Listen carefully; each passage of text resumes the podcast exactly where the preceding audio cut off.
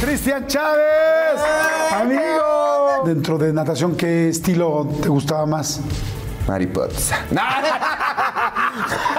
Cuando empezó Rebelde, me empezaron los ataques de pánico fuertes. Ver los muñecos, ver las Barbies, ¿ganaban ese dinero? No, pues son los personajes de la novela.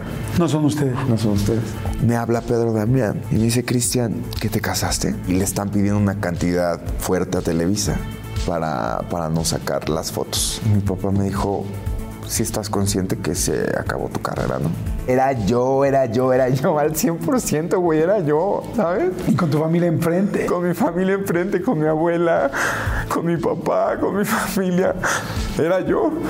Después a Maiko. Eh, Conozco a Maiko. Jordi, yo no he hablado de esto con nadie. Yo aguanté vara Jordi durante dos años.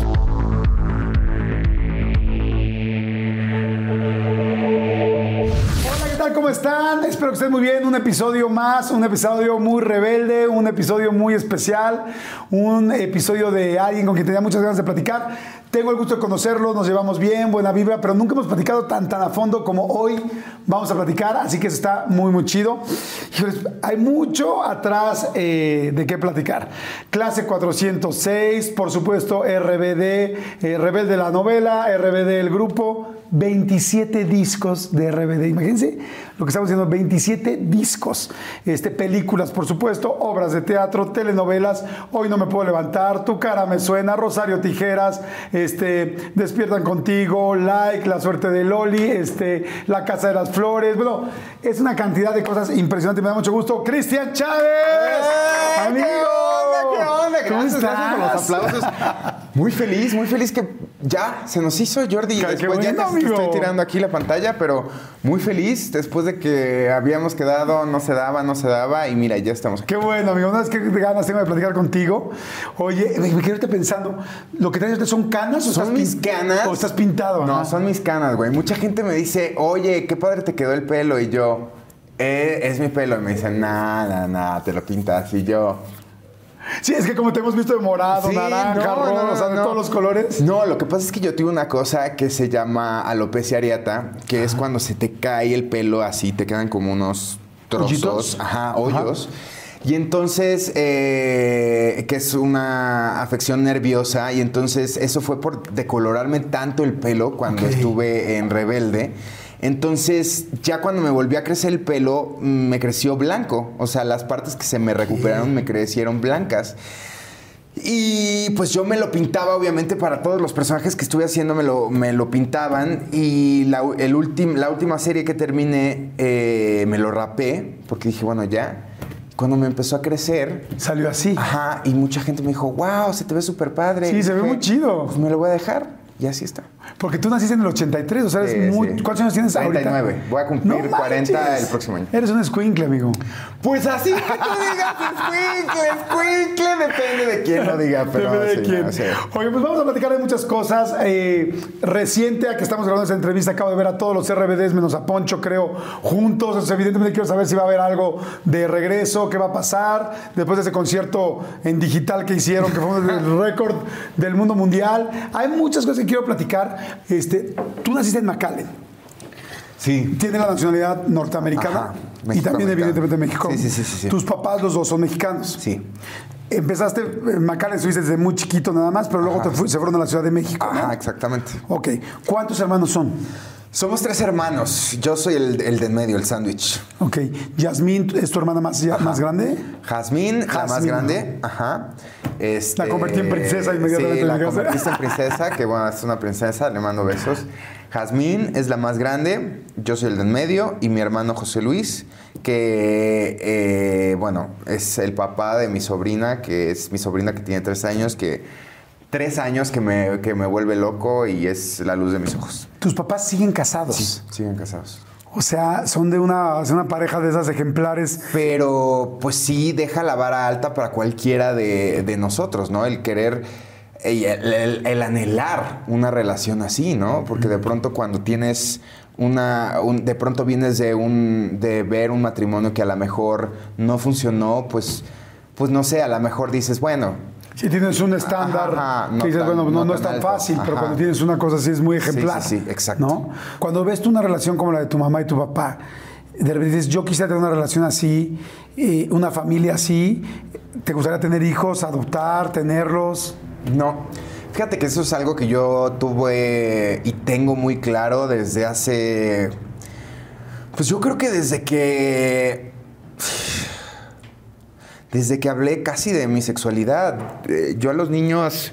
Y no, no, por favor, los que son papás, entiéndanme. Yo desde que empiezo a escuchar a los niños. Es algo que me vibra aquí atrás de la cabeza que digo, no, por favor, no.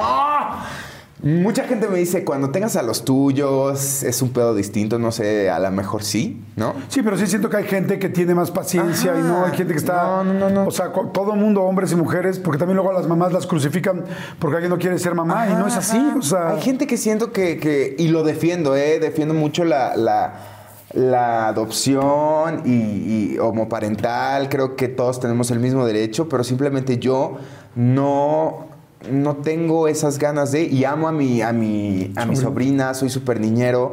Pero en el momento en que empiezan a llorar, es como de, ahí está tu papá, ahí está tu mamá, y ya. Sí, eres más tío que papá. Sí, sí, sí, ¿no? sí, sí. Oye, vivieron entonces de chiquitos, se vienen a la Ciudad de México, ¿no? ¿Y seguían yendo a McAllen o no? Mucho, mucho, pues cada tres meses. Yo me acuerdo, digo, tú eres más chico que yo, pero yo me acuerdo que en mi época o sea, había cosas que eran completamente de fayuca, o sea, que conseguirlas era solo en Estados Unidos y aquí en México era como de, wow, Wow. los chocolates, ¿te pasaba eso o no? Claro, güey. O sea, imagínate, yo me acuerdo cuando salió la película de Batman Regresa, que salía Gatúbela y salía el pingüino y todo esto. Me acuerdo que yo iba y, y llegaba con mi lonchera, ya sabes, así del pingüino y de Batman. ¿A la escuela? Ay, entonces así de, wow, traes la nueva lonchera del pingüino. Y yo, ajá.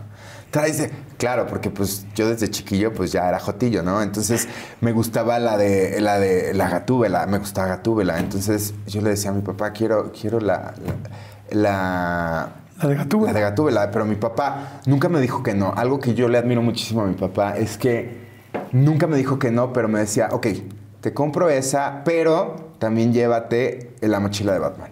O sea, como que me quería proteger en el sentido de, no te digo que no a algo que tú quieres, pero llévate esto para que no te vayan a chingar tanto. ¿Llevaste la de Gatúbela alguna vez a la escuela o no?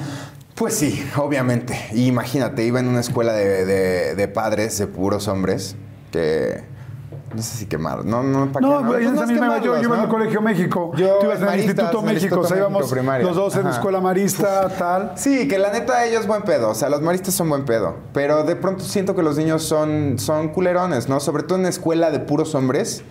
Creo que son más, más cañones cuando eres afeminado, cuando eres más consentido y, y sabes, este. Pues sí, ¿Tú eras afeminado? sí. Porque yo, por ejemplo, yo, yo nunca te, en el tiempo que yo te he conocido, nunca te identifiqué como más femenino que, masculino, jamás. Es que ahí te va, Jordi. Eh, Entras en un tema importante y además que justo en este momento de mi vida es, es fuerte. Porque como me podrás ver últimamente y- y- y si la gente que no me conozca y que puedan ver este, después en mi Instagram, yo siempre se me metió en la cabeza eh, este, este pedo de que no se te note, ¿sabes? O sea, ya después te contaré de cuando yo salí del closet con mi familia y- y todo este pedo, pero siempre fue la onda de que no se te note, que no se te note, así la gente te va a respetar, así la gente no te va a faltar el respeto, así no te va a faltar chamba, así... Entonces fue para mí como tener que ser alguien que yo no era, Qué difícil. ¿sabes? pensando eso. Entonces es esta parte de... que es difícil, güey, porque ahorita yo veo a los chavitos de, de una nueva generación que son ellos. Sí, uh, Que, se, que ni siquiera tienen que ser gays y que se pintan las uñas y que pueden usar ropa de pronto más femenina y, y- y que no hay un problema con eso. Yo sí lo tuve, en mi generación yo sí lo tuve y tú sabes cómo era. Claro, este no, pedo, no, era durísimo. No te pongas algo rosa, porque lo rosa ya es de putos, no te, no se te, la, la mano, cuidado con la mano, o tu voz se escucha un poquito más, este, así, ¿no?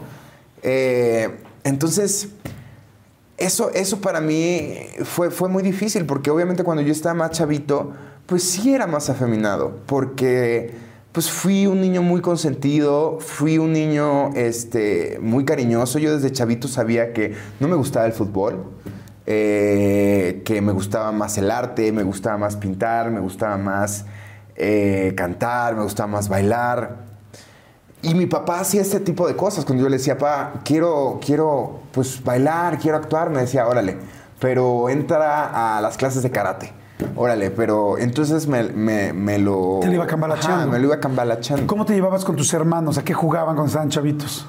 Pues yo siempre era el que hacía las obras de teatro, o sea, te lo juro, ¿eh? Te lo juro, era así de, a ver, eh, ahora vamos a montar eh, Peter Pan, porque mi papá fue el que, yo me enamoré de esta carrera, porque me acuerdo que nos llevó a ver en el Teatro Insurgentes una obra que se llamaba Calle 42. Ah, claro, un musical Ajá, impresionante. Y yo me acuerdo que cuando había, había un, un- un momento en el que salían en una parte que era quiero dinero, que bailaban y estaban bailando sobre unas monedas y yo dije, wow, yo quiero hacer eso. Ay, yo- quiero dinero. No, yo quiero dinero.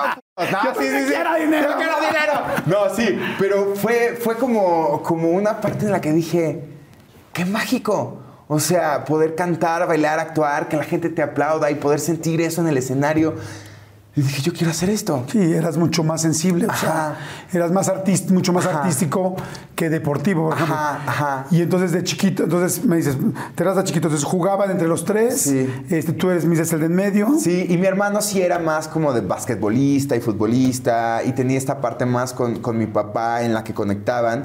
Eh, y yo, ya sabes, era más como pegada a mi mamá y yo me iba y me sentaba con mi mamá y, y quería opinar en cuando hablaba mi mamá con mis tías y quería yo y de pronto veía a mi mamá que se maquillaba y entonces yo la veía maquillándose y, y- y de pronto ya sabes, era de mi mamá, no, no, no, vete para allá. Ya sabes, de chavito, porque estas ideas arcaicas que antes eran así de, no, no, no, los nenes con los nenes. Las nenas con las nenas, Ah, los nenes con los- ah. Pero pues sí, eran esta- estas cosas, ¿no? Y mi hermana y yo éramos muy unidos hasta que llegó ella de pronto a los 12. Yo me acuerdo que fue, nos bañaban juntos, ¿no? Y de pronto que llegó... Ah, eso era básico, casi todos los hermanos nos bañaban juntos. Hasta que hubo un momento que me acuerdo que mi hermana, cuando crece este pudor de... Un día mi hermana me cerró la puerta. Y para mí de chavito fue así de... ¿Por? ¿Qué pasó? ¿No? No, no, no, no. Entonces mi hermana entró como esta onda de adolescente incomprendida, así de... No te metas a mi cuarto. Y ya. Y yo decía como de... Pero... Y yo, éramos amigos, ¿no?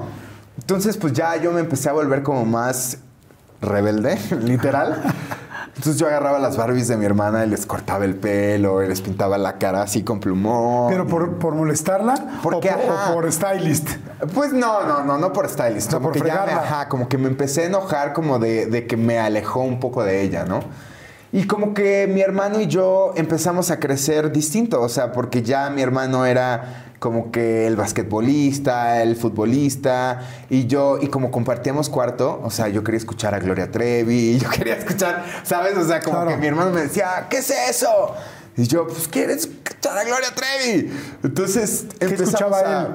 pues él creo que escuchaba Limp Bizkit y escuchaba estas cosas que, pues, para mí, alcanza, o sea, no, no compartíamos para nada gustos musicales. ¿Tú supiste en algún momento en la infancia, en la infancia muy, muy chica, o sea, muy joven todavía, de, oye, yo soy distinto, no sé si ya decir soy gay o no soy gay, pero es, yo soy distinto, ¿lo sentiste desde muy chico o fue mucho más grande? No, claro, yo sí lo sentí desde muy chico. ¿Cómo cuándo te acuerdas? ¿Y ¿Cuándo fue el momento que dices, no, no, o sea, Yo creo que cuando vi He-Man. ¿cuándo viste iba? Cuando vi He-Man, güey. Digo, pésimo el corte de pelo que traía He-Man, pero cuando le vi esos músculos dije. He-Man. Te voy a decir una cosa. O sea, yo no quiero culpar a los que hacían las caricaturas de esa época, pero qué pedo, güey. O sea, estaban musculosos todos, güey. O sea, los halcones galácticos, He-Man, Leono. Leono sí estaba bien papazote. Claro. O sea, claro, G.I. Joe, todos estaban acá. Entonces, la neta es que yo me acuerdo que mi primera chaqueta, güey, Ajá. que ni siquiera yo sabía que era chaqueta. O sea, eran como nueve años. Ajá. Y pues yo me agarraba mi, mi chetito, mi cosita así. Y pues Dices me salió. porque, porque no tienes No, circuncisión. yo sí tengo circuncisión. Entonces era pues, champiñón. eh, mi champiñón, sí. y entonces, y no sé por qué la tengo porque ni soy judío, güey, pero era porque Ah, no, nací pero en los ochentas. Pero yo tampoco era, soy judío. Era, moda, güey. Sí. En aquel entonces era moda. Mucha gente tenemos la circuncisión Sí. sin. Si nacieron en los ochentas, era moda. Entonces, me salía como una lagrimita porque pues ni, ni todavía se formaba el semen a esa Claro. edad. Y yo me acuerdo que me sentí súper culpable, güey, porque yo dije, Pero te empezaste a frotar. Te, te voy a dar un ejemplo. sé por qué. Yo me acuerdo que yo sentía los cojines. Ajá. Entonces, como que te sentabas en los cojines, el cojín y dices, ay, qué rico se siente. Entonces, o sea, porque empiezas a mover el cojín y tú todavía no sabes, eres un niño. Pero tu cuerpo reacciona porque hay una biología tuya que empieza a sentir, en mi caso, el cojín, ¿no? Pues yo todavía no sentí el cojín. o sea, no me acuerdo si fue el cojín o fue un frotamiento, pero fue algo. Pero fue con He-Man primero. No, y luego fue, obviamente, León, los ¿Viendo la? Galácticos, sí, viendo la caricatura. Ok. Y yo dije, oh no, algo está pasando. Oh, no. Oh, no, oh, no, no, no, no, no. Y pues ya resulta que mi hermana, ok, mi hermana esto lo sabe, pero, ok, sí, sí lo sabes, Jasmine. Así no, cuéntame. No, sí lo sabe. Entonces, su mejor amiga de aquel entonces, porque mi hermana estaba en el Instituto Miguel Ángel, o sea... De puras niñas. monjas, o sea, padres, era el pedo, era la moda en aquel entonces. Y entonces, eh, su mejor amiga tenía un hermano. Ajá. Ahí viene, ahí viene la historia erótica. Señoras y señores, prepárense. Y entonces, eh, tenía un hermano que éramos nosotros de la misma edad. Y yo creo que él también veía He-Man y este tipo de cosas. Entonces me acuerdo que un día cuando ellas estaban jugando, pues nos pusieron a jugar a nosotros también. Estábamos en su cuarto jugando justo con el castillo de Grayskull. Y entonces me dijo él, este, oye, ¿quieres jugar a cómo vamos a besar a, a nuestras novias cuando seamos más grandes? Y yo así de, ¿cómo? Y me dice, sí, porque yo ya jugaba con esto de la mano, no sé si tú alguna Sí, vez para aprender a besar. Ajá, ajá, ajá. Y me dijo, sí, o sea, eh, como de la mano, pero nosotros. Y yo, pues va, órale. Y no fue como en ese momento como una oportunidad, como diciendo, sí, de alguna manera lo que estoy buscando. Pues no sé, yo, yo me acuerdo que como que el corazón me empezó a latir fuerte y rápido. Y dije, bueno, va. Entonces nos empezamos como a besar, pero ni siquiera de, legüe- de lengua, güey. O sea, no, no, no como un primer beso de cualquiera. Ajá. O sea, normalmente es de piquito los, Ajá. todos los primeros besos que tuvimos. Ajá, ¿Cómo cuántos años tendrías? como 12 ya. Ajá, ok. Como 12. Y entonces, este, pues ahí nos empezamos a dar nuestros besos. Y pues nos volvimos como amigos de. como para besarnos, ¿no? Y como Pero ¿y era. sentiste, y verdaderamente, digo, yo me acuerdo la primera vez que di un beso, pues, sentí padre, la verdad, no tan cañón, porque todavía estaba muy chavito. ¿Tú cómo sentiste? Pues sentí. chido. O sea, no fue tampoco así de. ¡ah! No, sentí chido. O sea, de alguna manera reaccionamos exactamente igual. Sí. Primeros besos, tranquilos. Ajá. Pero escaló. Escaló porque ya después de eso pasamos al punto en el que ya esto nos fuimos de viaje con sus papás y entonces nos quedamos en el en, en- justamente en Cancún, yo no sé qué tiene en Cancún, ¿verdad? Cancún, Cancún, Cancún, Quintana Roo. No, entonces, este, nos quedamos justamente juntos en el sofá cama de la sala. Y pues, mm, ahora sí que nos desnudamos. O sea, teníamos 12 años, güey, pero fue algo natural. Y ya en el momento del roce de cuerpos, ahí ya fue una cosa distinta. O sea, ya al sentir, pues ahora sí que vulgarmente su, su pene con mi pene, fue una sensación distinta. Ahí ya fue como, digo, no es que un beso no sea sexual, pero ahí ya la sexualidad Ajá. iba más avanzada. Sí. Y ahí fueron, bueno, me imagino que de las primeras experiencias. Ajá. Me dijiste hace rato del colegio, Ajá. ¿no? Yo también iba, de hecho yo iba en el mismo colegio y este y era un colegio de puros hombres, nada más que tú ibas al instituto y yo en el colegio, que estaban en lugares separados. Eh, ¿Cómo te iba ahí con los demás chavos? Porque sí, estar en una escuela de puros hombres, si bien tiene cosas muy padres y muy divertidas, también es muy bully y de mucha molestia y de muy cargarle pila, como dicen, este, sí, chingar a los demás. Entonces, Echar carrilla en el Echar carrilla, exactamente. Entonces, como que de repente es, es complicado. Este, ¿Te molestaban o no y todo iba tranquilo? Sí, me molestaban, me molestaban mucho, este, porque imagínate, a mí se me ocurrió, bueno, no se me ocurrió, sino que pues yo era el que le gustaba estar en las pastorelas, en teatro, entonces eh, pues me gustaba andar cantando Disney, ¿no? En- me iba en la parte donde se hacía un eco, como no, pues sí, güey, ¿no? Entonces yo andaba cantando un mundo ideal ahí, y entonces era así de, ah, ¿te gusta el arroz con popote? Y yo decía, ¿qué es eso? No, yo no sabía bien, bien tonto. Y también porque no sabía jugar fútbol. Y claro, el fútbol es parte de esto, ¿no? Es como un código, sobre todo en México y en Latinoamérica, de no le gusta el fútbol, no sabe jugar fútbol. Mm, Muy masculino, ¿ah? hay algo raro, ¿no? Es una forma en que la gente te cacha que hay algo raro. Entonces, este, que después, en clase 406, yo le empecé a pedir, digo, yo le empecé a pedir a mi mamá que me escribiera justificantes médicos de que no podía jugar fútbol por alguna cosa de salud. Y cuando se me presentó la oportunidad de hacerlo, que bueno, eso ya después es más adelante, que yo se lo salté, me lo salté en la vida y cuando se me presentó la primera oportunidad eh, actoral fue con el fútbol y entonces ahí Sí, porque era Fercho, ¿no? En clase 406 que güey, jugaba fútbol. Y fue así de maldito karma. Ok. Pero, Oye, um, pero regresando entonces al fútbol de la primaria. Entonces, eh, ¿no te gustaba hacer deporte? O sea, la clase de deportes te preocupaba, las Mucho. pelotas, los Puta, balones. güey, puta, era, era una ansiedad.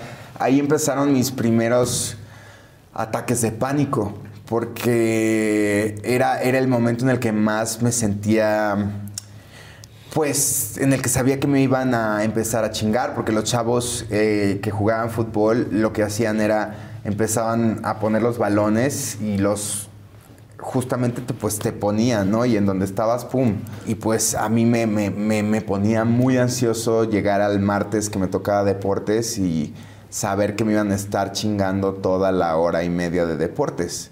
¿Qué hacías? Que, te- que sí te gustara el deporte. Que dices, bueno, de todos, este por lo menos sí me gusta. Pues es que ni siquiera el boli, güey, que era como más así, como que habían chavos que, que les encantaba el voleibol y que eran, no, o sea, yo era más, me gustaba... De agua, de. Me gustaba nadar, yo, yo competí en natación, en natación me iba muy bien. me ¿Alguna- gustaban los clavados, pero pues eso lo, lo hice en la alberca olímpica, Ajá. pero era extracurricular, o sea, era fuera de, de la escuela. ¿Alguna dentro de natación? ¿Qué estilo te gustaba más? Mariposa. ¿Si eras de mariposa? No, no, no, no, güey. De hecho, mariposa es uno de los estilos más difíciles. Este. Pues. Siento que me estás este, súper no, escuchando, ¿eh? Espérame. Ve nada más esto. Este. Pues soy más de, Era más de tiempos. Más de tiempos. Soy- era muy rápido eh, en dorsal. ¿Nunca corriste? Pues sí corrí de varios, güey. sí, sí, sí. Luego también me quisieron, o sea, me hicieron algunas cosas así que me, me querían encerrar en... Una vez eh, eh, también me metí a la... Que, que tocaban el tambor, la... ¿A la banda? La banda, ajá. Entonces un día me dejaron encerrados los, los cabrones. Que después me encontré, ya estos que, que se burlan de ti y resulta que dos de ellos terminan siendo también gays. Y me los encontré en el antro y así de, hey, ¿qué onda, güey? Y yo así de, dude, tú me chingaste durante muchos años y ni se acordaban. ¿En serio? Yo así de, ¿cómo uno de pronto eh, crece con este pedo de, no mames, me lastimaste? Y estas personas lo hacen y se les olvida, uno. Y otro me escribió hace poco así por Instagram pidiéndome una disculpa. ¿Ah, sí? ¿Qué te puso? Me puso, oye, fíjate que mi hijo es, es, es, es trans, es, un, es una mujer trans, eh, bueno, no mujer, pero es una chica trans. Y la verdad es que he pensado muchísimo en, en que en la primaria pues siempre te estuve molestando y siento pues profundamente haber hecho eso porque siento que es una forma en que la vida me está haciendo pagar y pues obviamente yo le escribí, le dije, güey, no hay pedo y cero, siento que estés pagando, ¿no? O sea, la vida es así y pues qué bueno que estés apoyando a, a tu hija, ¿no? Pero, pero pues sí. Oye, ¿y cómo se siente cuando alguien que te molestó te escribe una disculpa o algo así? ¿Qué sentiste tú? Yo pensé en algún momento que se sentiría muy bonito, pero sentí muy feo. Okay. O sea, sentí muy feo por, por él. Ajá. No, porque una vez que tú sales de la escuela te das cuenta que la... Y esto es algo también que se lo digo a cualquier chavo o chava o, chique que, que, pueda estar viviendo bullying en, en, la escuela. Nada de lo que ven y creo que nada de lo que sienten y lo que pasa en el universo escolar se queda así, todo, todo evoluciona y, y, y no se la crean, ¿no? O sea, eso es, eso es momentáneo y, y, si los molestan es una buena señal, porque casi a todos los que nos va muy bien nos molestan. Pues es que en realidad cuando te molestan mucho, tienes que aprender a sobrevivir Sí. y tienes que agarrar otras habilidades que normalmente no tendrías si todo está tranquilo. Entonces te, te aprendes a enfrentar a la vida desde muy joven, o desde muy chico, de una manera dura y te haces fuerte. Oye, vamos a ir rápido a un refil. Te agradezco mucho toda la plática, está muy interesante. Me da mucho gusto poder platicar contigo porque siento que mucha gente puede decir tanto papás que tienen hijos, personas que lo han vivido, personas que nunca en la vida eh, han todavía poder, han podido aceptar su sexualidad o abrir su sexualidad y este y sobre todo muchos papás, hermanos que dices esto es algo completamente normal. Sin embargo no lo conocemos y lamentablemente pues es duro estar del otro lado. Entonces yo te quiero preguntar cómo este te fue cuando al final hablaste con tu familia, cómo te fue cuando hablaste porque tú fuiste si no me equivoco, quizá la primera persona verdaderamente popular de América Latina en salir del closet. Antes que Ricky Martin y antes que muchísima gente, que, porque también se enfrentarte a qué va a pasar con mis fans, qué va a pasar con mi carrera, qué va a pasar con todo. Y luego me gustaría que platiquemos de RBD, que creo que pocas veces en mi vida he visto un fenómeno de este nivel. Me gustaría que platiquemos de tu carrera, de cómo llegaste ahí, porque también tengo entendido que tus papás eran, no, artista, no, ¿cómo crees? Y cómo si has logrado todo lo que has logrado, y cómo uno cuando se propone eh, buscar algo, cómo puedes ir por él. Y después de ahí también pues, ha habido muchos momentos, las parejas han sido complicadas, ha sido- pero todos creo que tenemos complicaciones en la vida, y cada quien tenemos diferentes situaciones que nos van marcando y somos nosotros. No es que, este, ay, no, pues todo me ha pasado. No, pues también todos tenemos una esencia a veces y muchas cosas que mejorar y muchas muy chingonas. Entonces, vamos a platicar a gustísimo. No, no le caen salud, ahora sí ya chúpale porque Salud. te estás dejando muy mal. Este, ¿No eres de tomar o sí? Pues casi no, güey. Ah, La ok. neta no. Ah, o entonces sea, vete leve. chupo poquito a poquito. Entonces vete leve. Oigan, este, vamos a hacer rápido un refil. Yo sí lo necesito. Si ustedes necesitan un refil también, vayan a hacerlo. Sigan escuchando. La plática va a estar interesante. Si no pueden verla físicamente en YouTube, escúchenla nada más. Y ojalá que los podamos acompañar mientras trabajas, mientras estás manejando, mientras estás viajando, mientras estás haciendo un proyecto, mientras estás lavando ropa, mientras estás, no sé, lavando calzones, no sé lo que sea. Pero gracias. Y si les está gustando, denle like y suscríbanse al canal. Regresamos de volada. Refil. ¿Quién de los RBD eran tus mejores amigos o son? Ahora. O sea, no, sé, no, o sea, no sé, no sé quiénes eh, son ahora. ¿Quiénes eran en el momento del grupo? Mira, la verdad. eh, la verdad, todos. ¡Ah! ya, mira, el chile pelón. Ajá. Anaí, Ajá. Maite, Dulce, Christopher y Poncho. Y yo sé a quién va a dejar afuera. No, no, no, No. Pero que tengas mejores amigos no significa que los otros no fueran tus amigos. No. Nada más, ¿quiénes eran tus confidentes? Pues o... es que mira, te voy a decir una cosa. Es esta parte como que depende de la época en la que estás. Vas teniendo conexión Claro. con algunos más que con otros. Y depende en el problema en el que estés o en momentos conectas más con unos. Claro.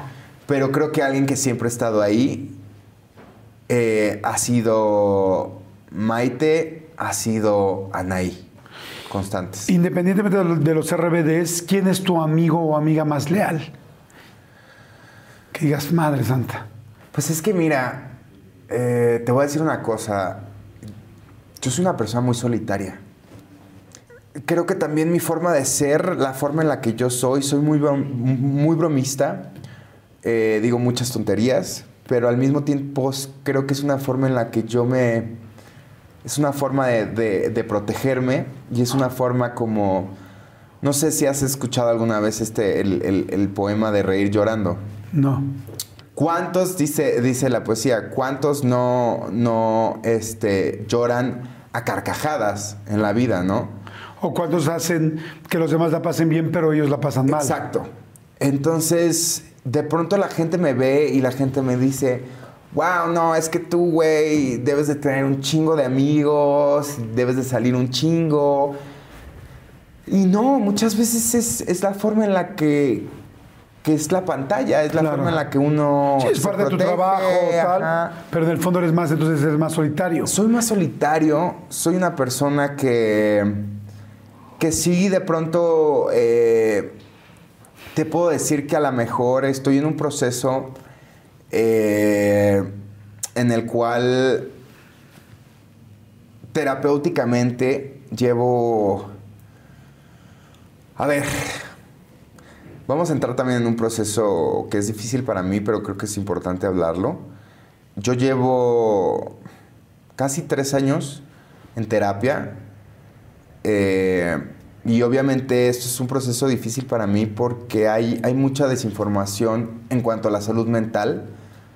Para ponerlos en contexto, eh, mis papás se dieron cuenta eh, que yo era hiperactivo. Entonces me llevaron a un lugar que se llamaba la Clínica de la Conducta en Polanco. Ahí me hicieron un mapeo cerebral y se dieron cuenta que yo tenía una cosa que llaman los doctores manchas de inmadurez.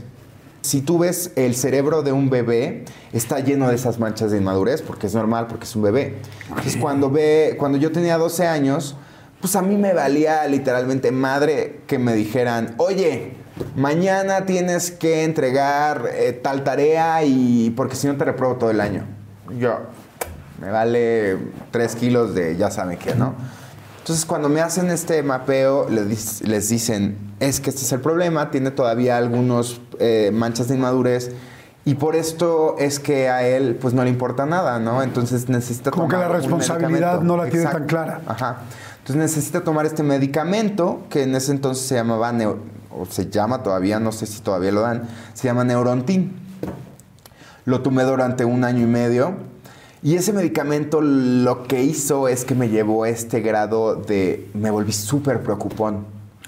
O sea, hazte cuenta que encargaban una tarea y yo me la escribía aquí en la mano, así de... Tengo que... Me llevó al otro extremo. Y a partir de ahí, que es algo que yo... Perdón, creo que ya me golpeé aquí. Ah, es algo que yo le admiro y le agradezco a mis papás profundamente, porque también algo que yo he visto en mi historia es que mucha gente dice, no, es que las personas cuando caen en un problema o llegan a caer en adicciones o llegan a caer es porque no los trataron o sus papás no buscaron ayuda o, o vieron violencia en su familia. Yo nunca vi violencia en mi familia, nunca vi adicciones en mi familia. Mis papás desde que tenía 5 o 6 años vieron algún problema, en la escuela les dijeron, me fueron y me trataron. Yo tuve terapias, Jordi, híjole, distintas, güey. Distintas terapias. Fue, fui con distintos psiquiatras, psicólogos. Mis papás, o sea, te digo, me llevamos, nosotros vivíamos en la colonia del Valle, después en Coyoacán. eh, todos mis hermanos, mi mamá hacía la comida y se traía en toppers la comida para yo poder venir a, a mis terapias a la clínica de la conducta en Polanco. O sea, ellos hicieron todo para que yo estuviera bien. Y, y, pues es eso, ¿no? Que de pronto la gente piensa que es porque no te atendieron, Claro. o porque tu familia estaba mal, o porque había problemas, o porque viste algo en la familia. Y no, no es, no es solamente Fíjate, eso. fíjate qué interesante lo que dices, ¿no? Porque al final venimos como cableados, o sea, cada persona, pues cuando se junta un padre y una madre, pues hay una línea eh, de herencia, una línea genética, antecesores, hay muchas cosas. Y de repente, pues cada quien nacemos con diferentes situaciones. Unos con, de- con déficit de atención, otros muy, este, eh, muy el deber ser. Cada quien distinto. Y nadie está mal. Simplemente es cómo nacimos cada quien. Y está bien interesante lo que dijiste. O sea, mis papás siempre... ¿Sí ¿Caíste en algún momento fuerte en adicciones? Claro. Mira, yo no probé la. Imagínate, yo no fumaba ni siquiera cigarro. Cuando yo entro eh, a, a clase 406, yo no fumaba, no había probado ni siquiera la marihuana, güey. Eh, me acuerdo que en, en la casa de, del productor de la novela de Pedro, habían unos actores ahí y ya estábamos casi acabando la novela. O sea, yo tenía 21 años, iba apenas a empezar rebelde. Estaban ahí rolando el churro, ¿no? Y yo así de, yo había tomado un poco de alcohol. Y pues dije, "Ma". Y le di una fumada, me la pasé súper mal porque además pues me dio la pachipeda, no sé qué era. Sí, ¿verdad? Me dio como temperatura, güey, vomité, me malviajé, me la pasé muy mal. Entonces dije, no, no, no, esto no es para mí. El problema fue que cuando empezó Rebelde, yo empecé con muchos problemas de ansiedad. Porque obviamente mi sexualidad me generaba mucha ansiedad. Porque ahí todavía no había salido el, el pedo de la noticia. Es que no sé, o sea, no me quiero saltar los Sí, no, no te temas. preocupes, ahora no regresamos allá.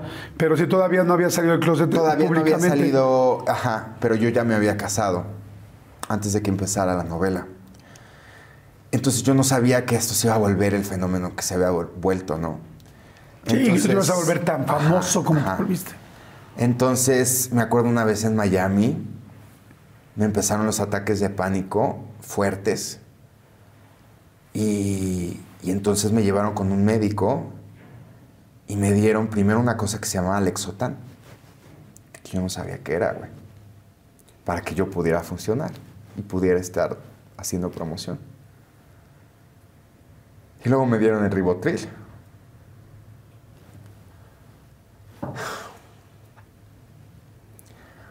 Y es un tema fuerte porque yo tenía 21 años, güey. 22. Y nadie me decía qué era. Y no tenía un seguimiento de un psiquiatra, no tenía un seguimiento de un médico. Y obviamente pues querían que yo siguiera trabajando, querían que yo siguiera viajando, querían que yo siguiera cumpliendo con las cosas, ¿no?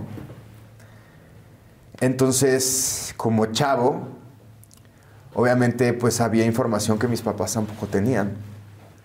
Y había cosas que yo no les decía a mis papás, porque tampoco los quería preocupar, ¿no? Yo no les había dicho a mis papás que yo me había casado tampoco. Entonces, este, se empezó a volver, eh,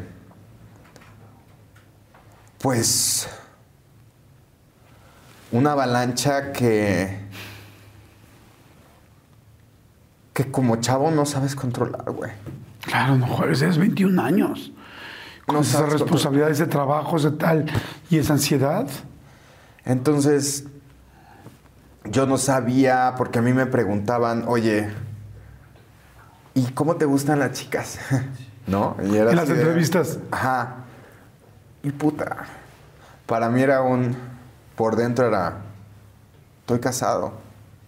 Y está mi güey allá, ¿no? Y, no quiero mentir, porque aparte no me gustaba mentir. Nunca, nunca fue.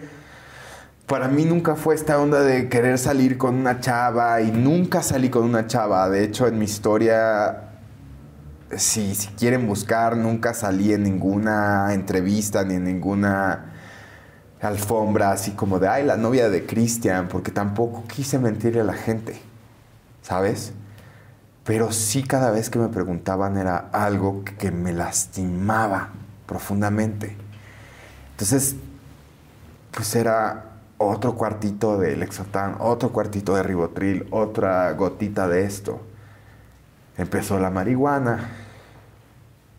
Y entonces, de pronto empieza eso, ¿no? De pronto ya la marihuana no era suficiente. Y entonces ya era mezclarlo con alcohol. Y entonces ya era el alcohol. Y entonces te empiezas a volver muy famoso. Y entonces vas a otras fiestas y entonces te empiezan a ofrecer cocaína, tacha, tú nómbralo. Y pues estás chavo y estás en un momento en el cual, pues, quieres probar, quieres sentir, quieres escapar. Literal, no hay otra palabra, güey. Quieres escapar. Yo, yo no quería estar. Yo no quería estar, manito. No te voy a mentir. Yo no quería estar. Yo lo único que quería era, era no estar. O sea, era... Gracias. Era, era no estar. Era poder... Poder escaparme, poder... Y, eso es, también un, pedo de esto del que dicen cuidado con lo que deseas, porque yo deseaba con todo mi corazón poder estar en un lugar como RBD, pero hubo muchos momentos que yo no disfruté por la ansiedad de qué iba a pasar cuando la gente se diera cuenta de, de quién era. Si la gente me iba a amar o me iban a odiar. Porque era más fuerte la presión, porque es por un lado, todos me admiran, todos me aplauden, pero no saben realmente cómo soy o quién soy. Entonces están aplaudiendo a alguien que no soy y eso era lo que te daba ansiedad. Wow. Además que que algo que yo no había pensado, güey, y que hablaba con mi terapeuta, es que a mí, a mí me autearon, güey. Que, que, ¿Cómo que te autearon? La, me sacaron. Ah. La técnica que hicieron conmigo es el outing, que, es algo que, no se sabía en su momento, que es hace 17 años ya. Este, yo no estaba listo para hacerlo. Yo ya me había casado y tenía dos años con, mi güey, ¿no? Cuando lo hicieron. Eh, es casi, se considera en el, en, en el presente, se considera casi como una violación porque es entrar a tu intimidad y exponerte a algo que tú psicológicamente y emocionalmente no estás listo. ¿Sabes? O sea, decir, miren, esto es este güey, órale, vas. Yo no estaba listo para lo que se venía. Yo tenía 23 años. No había un... Yo no tenía un referente no tenía un referente en Latinoamérica. Ricky no había sacado su libro. Cuando llegan esas fotos, yo, yo me había casado en Canadá con mi güey hacía dos años. Cuando llegan esas fotos, eh, esas fotos, había una cosa que se llamaba... High Five. High Five, exacto eh, ni siquiera estaba Facebook todavía y, en, ese, y en esa boda que, solamente estaba la jueza, estaba su mejor amiga y estaba su prima. Y yo ni siquiera le había dicho a Pedro, le Pedro, el productor de Rebelde. El productor de Rebelde. Yo solamente le había dicho a Anaí, le había dicho a Maite. Eh, y mi pareja le, era el que le hacía el pelo a, las chicas de RBD y era el que pintaba, él es canadiense y el que me, hacía el pelo a mí, también el que me pintaba el pelo. Entonces, y viajaba con nosotros a todos lados. Entonces, de pronto, cuando estamos justo en, el momento más cúspide de RBD, me habla Pedro Damián y me dice, Cristian, ¿que te casaste? Y yo, ¿por qué? Es que hay unas fotos que nos están hablando. Había un, un, portal de internet que se llamaba Latin Gossip en ese momento. y le están pidiendo una cantidad fuerte a Televisa para, para no sacar las fotos. Me dice, ven a mi casa, por favor. Pues me lancé a la casa de Pedro, obviamente yo iba con, literal, con los huevos en la garganta. Eh, llego a su casa y me dice, mira, este es el pedo, esta es la cantidad que le están pidiendo a Televisa. Ellos no quieren, pues ahorita chingar el negocio. Y Pedro es algo que yo le agradezco de corazón. Me dijo, ¿a ti qué te gustaría? Wow. Y yo le dije, mira Pedro, a mí me hubiera gustado. A mí me hubiera gustado que cuando tenía 16 años le pedí a Dios que me cambiara, güey. Hubiera habido alguien ahí en la tele. Que hubiera. Que hubiera estado ahí, que hubiera dicho: No hay pedo. No hay pedo. Puedes ser como tú quieras. Y está bien ser así. Entonces me dijo: Va, métete a mi. Tenía una tiene una oficina en su casa. Métete a mi oficina. Escribe algo y yo me echo el tiro con Televisa. Yo lo subo a la página de internet. Puta. Me tardé.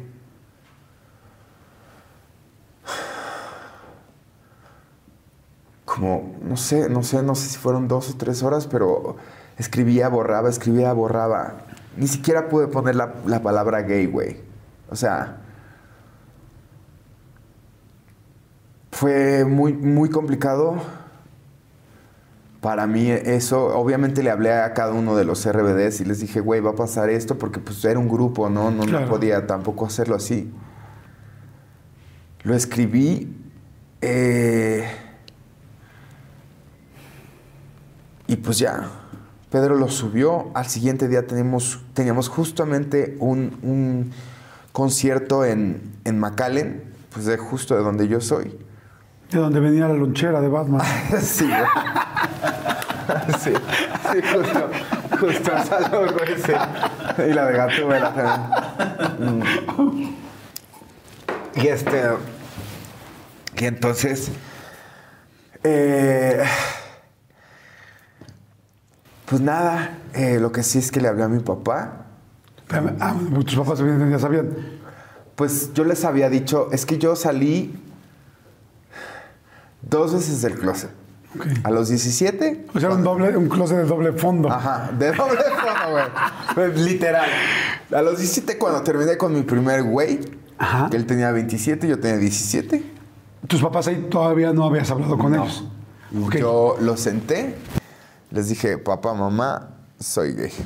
Yo dije, ¿cómo puede ser que las personas que más me aman no sepan quién soy yo de verdad? Es muy era muy importante para mí que las personas que más me amaban supieran quién era yo. Porque si no sabían esa otra parte de mí, pues tenían que saberlo. Eso a los 17 y luego pues ya... a los- cómo reaccionaron. Digo, ya para. Ajá, Si pues- estamos ahí, ¿lo sentaste en donde en la sala? En la sala de la casa, ajá, con la Virgen de Guadalupe atrás. Este, y le dije a mi mamá, mamá, papá, estaban ahí los dos, soy gay. Mi mamá obviamente se puso muy mal. Me dijo, pero bueno, después lo entendí porque me, las mamás tienden a culpabilizarse mucho. Sienten que es su culpa, sobre todo porque ella me, me protegía mucho y me consentía mucho. Entonces, es, a lo mejor fui yo, a lo mejor como yo lo, lo, lo estuve. consentí, lo consentí lo mucho. sobreprotegí. Ajá, fue mi culpa. Eh, entonces, pero en ese momento mi mamá me corrió de la casa. ¿Cómo crees? Sí, mi mamá me corrió de la casa. ¿Qué te dijo? Eh, mi mamá me dijo que me iba a morir de sida. Me dijo que, que Dios no me quería así.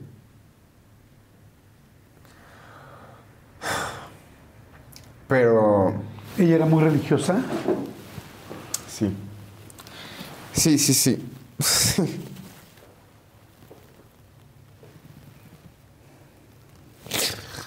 Sí, mi mamá era, era, era muy religiosa. O sea, como que en ese momento dijo, a ver, yo me imagino, ¿eh? por lo que estás diciendo, tú confírmame. Sí, sí, sí. Estoy muy, amo a mi hijo, pero al mismo tiempo soy muy creyente, soy muy religiosa y me da miedo que mi hijo, más allá que si es gay o no, que lo castigue la religión o que se vaya al infierno, no sé, algo así.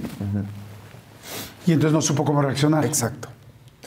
Y te dice, vete así ahorita, así de, saca tus cosas ahorita. No mames. Sí. Sí. ¿Y tu papá qué te dijo? Mi papá. Mi papá como que se quedó en shock. Me dijo. Pensaba que era como una moda, ¿no? O sea, como que mi papá se quedó en shock. Ya después mi mamá a las horas me habló a la casa de un amigo y me dijo, por favor, vuelve. Y... Pero pues fue un proceso, ¿no? Fue un ¿Regresaste? proceso. Sí, regresé. a la casa. O sea, sí te fuiste nada más un rato y regresaste. Ajá. Y me, dijiste, mi papá se quedó en shock. ¿Te dijo algo? Sí. Me dijo algo que me lastimó con el tiempo, pero yo sé que él no me quería lastimar, lo hizo por protegerme. Me dijo que no se te note. Que no se te note. Aquí no nos traigas a nadie. Eh, y pues obviamente fue un proceso como de 10 años en el que empezaron a entender, ¿no? Al principio fue de con quién vas. Ah, ese que trajiste también es gay. Ah, ese es, ¿sabes? Fue, fue, fue, muy complicado al principio. ¿Tus hermanos? Mi hermano, híjole, mi hermano, mi brother, José Luis, yo lo amo. Lo amo porque también ese güey, eh, ahorita mi sobrina que tiene tres años, eh, en una reunión familiar estaba con uno, una de sus cuñadas así y él dijo, imagínate, me pone a llorar, cabrón, porque me dice, no sé qué dijo una de, de sus, de sus cuñadas, dijo, ay sí, pero cuando escojas su novio o su novia, o su novia, dijo, O sea, y fue. Le dije, wow. No, porque. Es, es esta parte de. Qué chingón, ¿no? O sea, ni siquiera se lo cuestiona a mi hermano. De. Mi hermano fue así de lo que ella decida. novio o novia. mujer. No importa, en esta casa no importa. Y tiene tres años, ¿no? Qué lindo. Pero ese es mi hermano, ese es mi hermano. Y, ¿Y Yasmín? y mi hermana también. Mi hermana. Mi hermana nada más me dijo, ¿para qué se los decías? Yo ya sabía, pero ¿para qué se los decías? Nada más hizo el pedo. Y pues yo sí le dije, güey, para mí era importante Sí. que las personas que más me aman supieran, ¿no? Entonces te regresas a tu casa y. Y nada, este, pues puta, güey, esa noche lloré, lloré, lloré, pero dormí como si me hubieran quitado Oh, qué rico. la, ajá, o sea, la, la bolsa de ladrillotes que traía ¿Y cuál pípila ya, no? Así. Así, literal, güey, literal. Eh, nadie me dijo que después iba a aventar otra piedra más grandota, ¿no? Ahora que todo Latinoamérica se entere. Pero, pero pues sí, o sea, fue, fue ese proceso de, de que mi familia se enterara y, y después, este, pues ya estando ahí eh, eh, con Pedro, escribí eso y le hablé a mi papá y le dije, ¿te puedo ver en casa de mi hermana? Y me dijo, sí, ¿qué pasa? Le dije, no, nada. Mi mamá estaba en Reynosa eh, porque estaba, mi abuelo estaba delicado. Y, y pues iba a ser el, el concierto en McAllen al siguiente día. Entonces llegué a la casa de mi hermana y le dije, papá, pasó esto, me casé con BJ. BJ es el nombre de mi expareja. Ellos lo conocían. Sí. Eh, me casé con él hace dos años, no les había contado, pero salieron, van a salir unas fotos De la boda. de la boda. Y mi papá, pues es abogado, es norteño y es muy directo. Y mi papá me dijo, si estás consciente que se acabó tu carrera, ¿no? O sea, la gente te va a gritar en las calles, este, cualquier atrocidad. ¿Estás preparado para eso? Le dije, papá, pues sí, pero yo en ese momento yo era del amor y yo no voy a dejar, porque la otra opción que me había dado también la empresa era, podemos decir que era un fotomontaje, que estamos haciendo ahí algo, una novela, una serie y... Y entonces ahí fue una encrucijada de mi vida y, y es estos, estas decisiones, Jordi, que uno toma, que yo dije, ¿cuánto cuesta la libertad? ¿No? Wow. ¿Cuánto cuesta mi libertad? Porque yo veo muchos cantantes, actores, ¿no? Y en algún momento me lo llegué a cuestionar. Y me lo llegué a reclamar a mí mismo. Dije, puta, güey, ¿hasta dónde hubiera llegado? Si me hubiera quedado callado, si hubiera negado esto, si hubiera dicho que no, si hubiera dicho, no, no, no, no, yo no, no, no, a mí me gustan las mujeres, no, este pedo no. Pero hoy en día me doy cuenta que la libertad no tiene precio, brother. Que la libertad de ser tú es un derecho humano con lo que naces. Claro. Y que el cortarte tus propias alas por una carrera, aunque en el momento parezca algo maravilloso, ni la lana más cabrona del mundo, ni los proyectos más chingones te van a hacer sentirte bien, ¿sabes? Entonces, después de que le digo esto a mi papá, yo no tenía los huevos, la neta, de hablar con mi mamá y, y, enfrentarle y decirle que me había casado y que iba a salir todo esto. Le dije, encárgate de mi mamá, yo, yo necesito ver qué va a pasar, qué pedo. Me acuerdo que al día siguiente pues salió Loret de Mola con el comunicado, salió en todos lados. El comunicado que tú habías escrito en la casa de Pedro, lo subiste. Ajá. Y entonces al otro Pedro. día fue, bueno, lo subieron en la página de RBD. Y pues fue un desve literal. Y entonces me acuerdo esa noche cuando, cuando estábamos ahí, yo dije, ¿cómo va a ser la reacción del público? Porque teníamos muchos chavitos, niños que nos seguían. Entonces me acuerdo que nos iban presentando a cada uno, ¿no? ¿Y que un- el, el concierto? Ajá, en el concierto nos iban presentando a cada uno. El de McAllen. El de McAllen. Y entonces cuando me toca cantar mi canción que era Tu Amor, apagan las luces y empiezan, y empiezo a escuchar Cristian, Cristian. Cuando salgo y prenden las luces, habían pancartas y lo primero que veo es a mi mamá, a mi abuela, a, mi, a mis dos abuelas, a mi papá, a mi hermana, a mis hermanos y pancartas que decían Cristian te amamos, Cristian te apoyamos, Cristian. Entonces a mí se me empezaron a salir las lágrimas, no pude. Y salieron los otros cinco chavos y me, ab- me abrazaron. Eso también está en YouTube, ese momento está en YouTube. Y, y fue un momento impresionante porque pues era yo.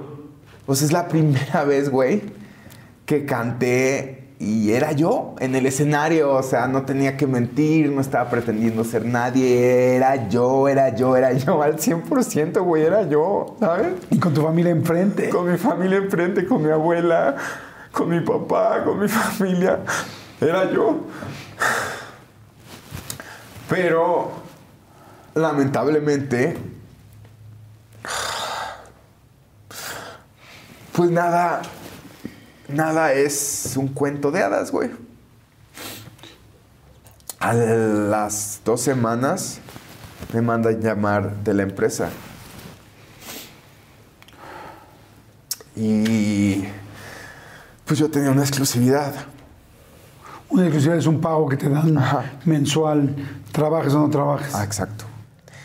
Pues de pronto se me dice que en empresas se hacen telenovelas y, y pues que lamentablemente por, por esta decisión que habíamos tomado Pedro y yo, pues que a mí nadie me iba a creer ya que pues, ser heterosexual, ¿no? Entonces que lamentablemente pues los planes que se tenían conmigo como actor, pues ya no se iban a poder hacer.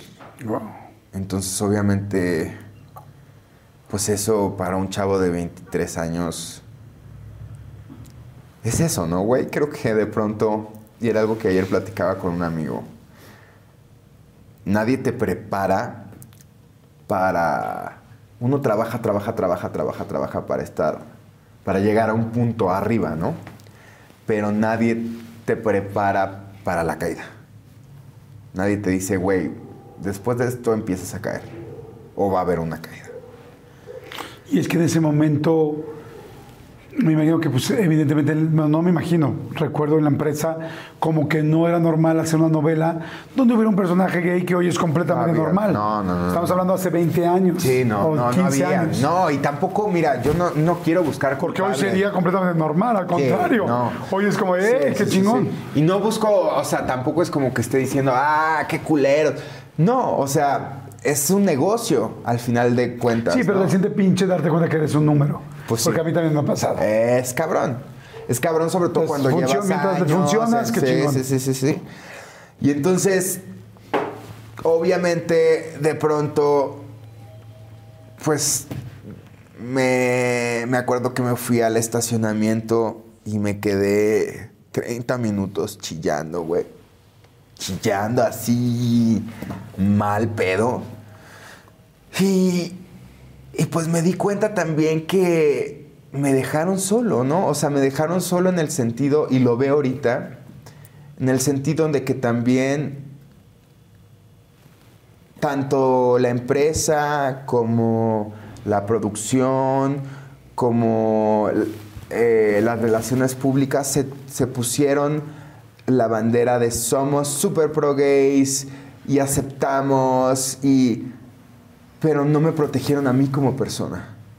No protegieron qué va a pasar con este güey después de RBD. ¿Sabes? O sea, Durante RBD, sí afectó en el momento que saliste del closet. claro. O sea, las, con las, los siguientes conciertos, las siguientes temporadas. Imagínate que este hubo una en Perú hubo un hubo un empresario que dijo es que se, se- se empezaron a querer echar para atrás por, por, por mí, por mi declaración, porque es que claro, es que ahora no, es que cómo, es que cómo puede ser que es gay y la venta de boletos y este, Guau. por este pedo, ¿no? O sea, obviamente estamos hablando de, de años, o sea, de hace 15 años, pero ahora ya son otros tiempos. Había paparazzis afuera de mi casa, había hacia donde yo iba y con quien salía, era si yo salía con cualquier hombre o me veían en cualquier fiesta, con- yo hablaba con hablaba contigo, güey. Sí, si tú y yo nos íbamos a echar una torta en la no esquina, mames, son El pareja. nuevo amante de, el nuevo bla, bla, bla. Entonces, ya yo llegué a un punto en el que terminé, por ejemplo, mi matrimonio de cinco años, porque crecimos hacia lugares distintos. Y con este güey yo nunca tuve con... Eso sí, es algo que con, con el güey, con el canadiense, con BJ, tuvimos una relación súper chida cuando terminamos. Nunca hubo pedos. Estas revistas también que luego sacan, sacaron ahí chismes, con él nunca tuve yo un pedo, nunca tuve un pedo. Terminamos muy bien. Eh, y cuando terminamos, él se fue a Canadá y yo pues no podía salir con nadie más porque la gente que de pronto me interesaba me decía, güey, es que pues sabe mi mamá, pero no mi papá. Y pues si salgo contigo, güey, pues salgo en la revista y es que se entere todo el mundo. O luego el que se me acercaba era pues porque quería ser actor o porque quería chichifear, que chichifear es que quería lana, o, o- ya sabes. Entonces, hubo un momento en el que dije, ya, ya no quiero estar en México, estoy hasta la madre, y me fui a Los Ángeles. Me fui a Los Ángeles, pero yo ya estaba en un momento en el que yo ya estaba haciendo drogas mucho. Yo ya estaba fumando mucha marihuana, estaba haciendo cocaína, estaba tomando alcohol no tanto porque el alcohol como que nunca ha sido mucho mi cosa. por Sí, me estoy dando cuenta. ajá, como podrán ver. Entonces, eso, por eso todavía tomo. Pero, entonces me fui a Los Ángeles. Ok. Y en Los Ángeles me fui a estudiar al Stella Adler Studio. Eh, dije, me voy a ir a estudiar actuación bien, bien. Porque había estudiado en el CEA, pero no. Está, eh, necesito la siguiente parte de la historia. sí. Hacia dónde, hacia dónde vamos a ir. Este, gracias por la confianza. Vamos a un corte y regresamos. No le cambien, por favor. Bueno, no corte, vamos a un refil y regresamos. Oye, y cuando empieza la fama de RBD, verdaderamente fue un fenómeno, Inesperado. Pues no se ha repetido. Realmente no ha existido una cosa de ese nivel. ¿Cómo era? ¿Cómo era estar en RBD? ¿Cómo eran las giras? ¿Cómo era andar en chinga? ¿Cómo era Brasil? Era- España. Era una locura, güey. Era una locura muy, muy chingona. Pero el lado B era muy desgastante. Muy desgastante. Este, ahí empezaron. Yo ya te- habían empezado. Mis problemas de ansiedad empezaron en la escuela, en la primaria, en, mis problemas de el deporte, de mis clases de deporte. Ahí empezaron los primeros. eh, este, ahora sí que chispazos de ansiedad. Pero obviamente eh, la fama y todo esto, pues se va ahora sí que haciendo más grande, ¿no? Y entonces ya cuando te vuelves mundialmente famoso y ya no tienes tiempo para descansar, y ya no comes bien y ya no duermes bien. Y entonces lo que pasaba es que grabábamos de 7 a 9 de la noche y a las 9 de la noche nos íbamos al CEA a ensayar las canciones y las coreografías de 9 a 11 y media de la noche. Y entonces a las 11 y media te ibas a tu casa y llegabas a las 11 y media con toda la adrenalina a estudiar tus escenas del siguiente día. Dormías a las una y media, una y media, dos, y te tenías que levantar a las seis de la mañana para irte al llamado. Y obviamente todo eso de chavito lo puedes, pero el tiempo te lo va cobrando. Entonces empieza la pedos gástricos, la ansiedad, que te digo que a, cada uno nos empezó a golpear de manera distinta. Pero a mí, pues te digo, empezó este pedo de, ah, pues tómate esta pastillita. Y claro, empiezas y dices, wow, ¿qué es esto? ¡Qué chingón! Ah, otra, otros 20, aviéntame otros 20. Nos daban una cosa que se llama, que creo que todavía existe, que se llama, una botellita que se llama 5 Minutes Energy. Ajá. Eh, güey, que, parecía como cocaína líquida, porque te la tomabas antes de salir al concierto y era así como que te trepaba. Imagínate, este era el itinerario de los conciertos. Llegábamos al aeropuerto. Ah, Gente así en el aeropuerto que se colaba, a veces nos tenían que sacar directamente la camioneta, ya nos estaba esperando abajo de- del avión, por eso empezamos a viajar en aviones privados, porque ya las aerolíneas no, no podían y ya no querían. Nos estaban esperando las camionetas, salíamos de la camioneta, nos seguían, que eso también emocionalmente, el estar escuchando los golpes en la camioneta, el sentir que te van a tronar un vidrio, es muy estresante el que te estén siguiendo en, en- en coches, el sentir que la gente te- se sale por sus pues se están saliendo de las ventanas y te empiezan a aventar su ropa o algo o cosas, te estresa que están en, en- en- en motos, que te siguen, que se puede causar un accidente. Eh, que estuvimos muchas veces a punto de que pasaran accidentes. El accidente de Brasil, en el cual murieron tres personas, que ese fue algo muy cabrón para todos nosotros. El saber que murieron tres personas que iban a verte, ¿no? A nosotros como chavos. Una firma de autógrafos en Sí, Brasil. fue la primera vez que fuimos a Brasil. Ni siquiera era un concierto, era la primera vez que íbamos a Brasil. Fue algo muy, muy fuerte como, nosotros como chavos. Entonces, todo ese tipo de responsabilidades. Imagínate, nosotros hicimos 33, una gira de 33 conciertos en Brasil. La gira más extensa que había hecho un, un- un grupo internacional dentro de Brasil. Entonces, nosotros llegábamos a una ciudad, entrábamos al hotel, dormíamos y se escuchaba afuera los fans cantando las canciones. Y era muy bonito, pero al mismo tiempo era un. Era una cosa de psicosis y de ansiedad que no podías ni descansar porque no podías cambiar, porque cantabas, vivías, respirabas las canciones, el tema. E- Era una cosa muy. No, no veías a tu familia, si te dolía el diente, no podías ir al dentista, no podías ir al doctor. No, yo no pude ir a la boda, a la, a la boda de mi hermana, yo no pude ir. Hubo una operación de mi mamá en el cual yo no pude ir porque tenía un concierto en Las Vegas. O sea, son esos momentos que te empieza a cobrar ya eh, la fama y todo esto. Vale la pena del otro lado. O sea, por ejemplo, yo me acuerdo cuando empecé a ver mochilas, playeras, muñecos, o sea, va- o sea el He-Man que comprabas tú, o sea, eras tú. O sea, había muñecos. Pero estábamos musculosos. ¿eh? No bueno, luego te pusiste muy musculoso, ¿eh?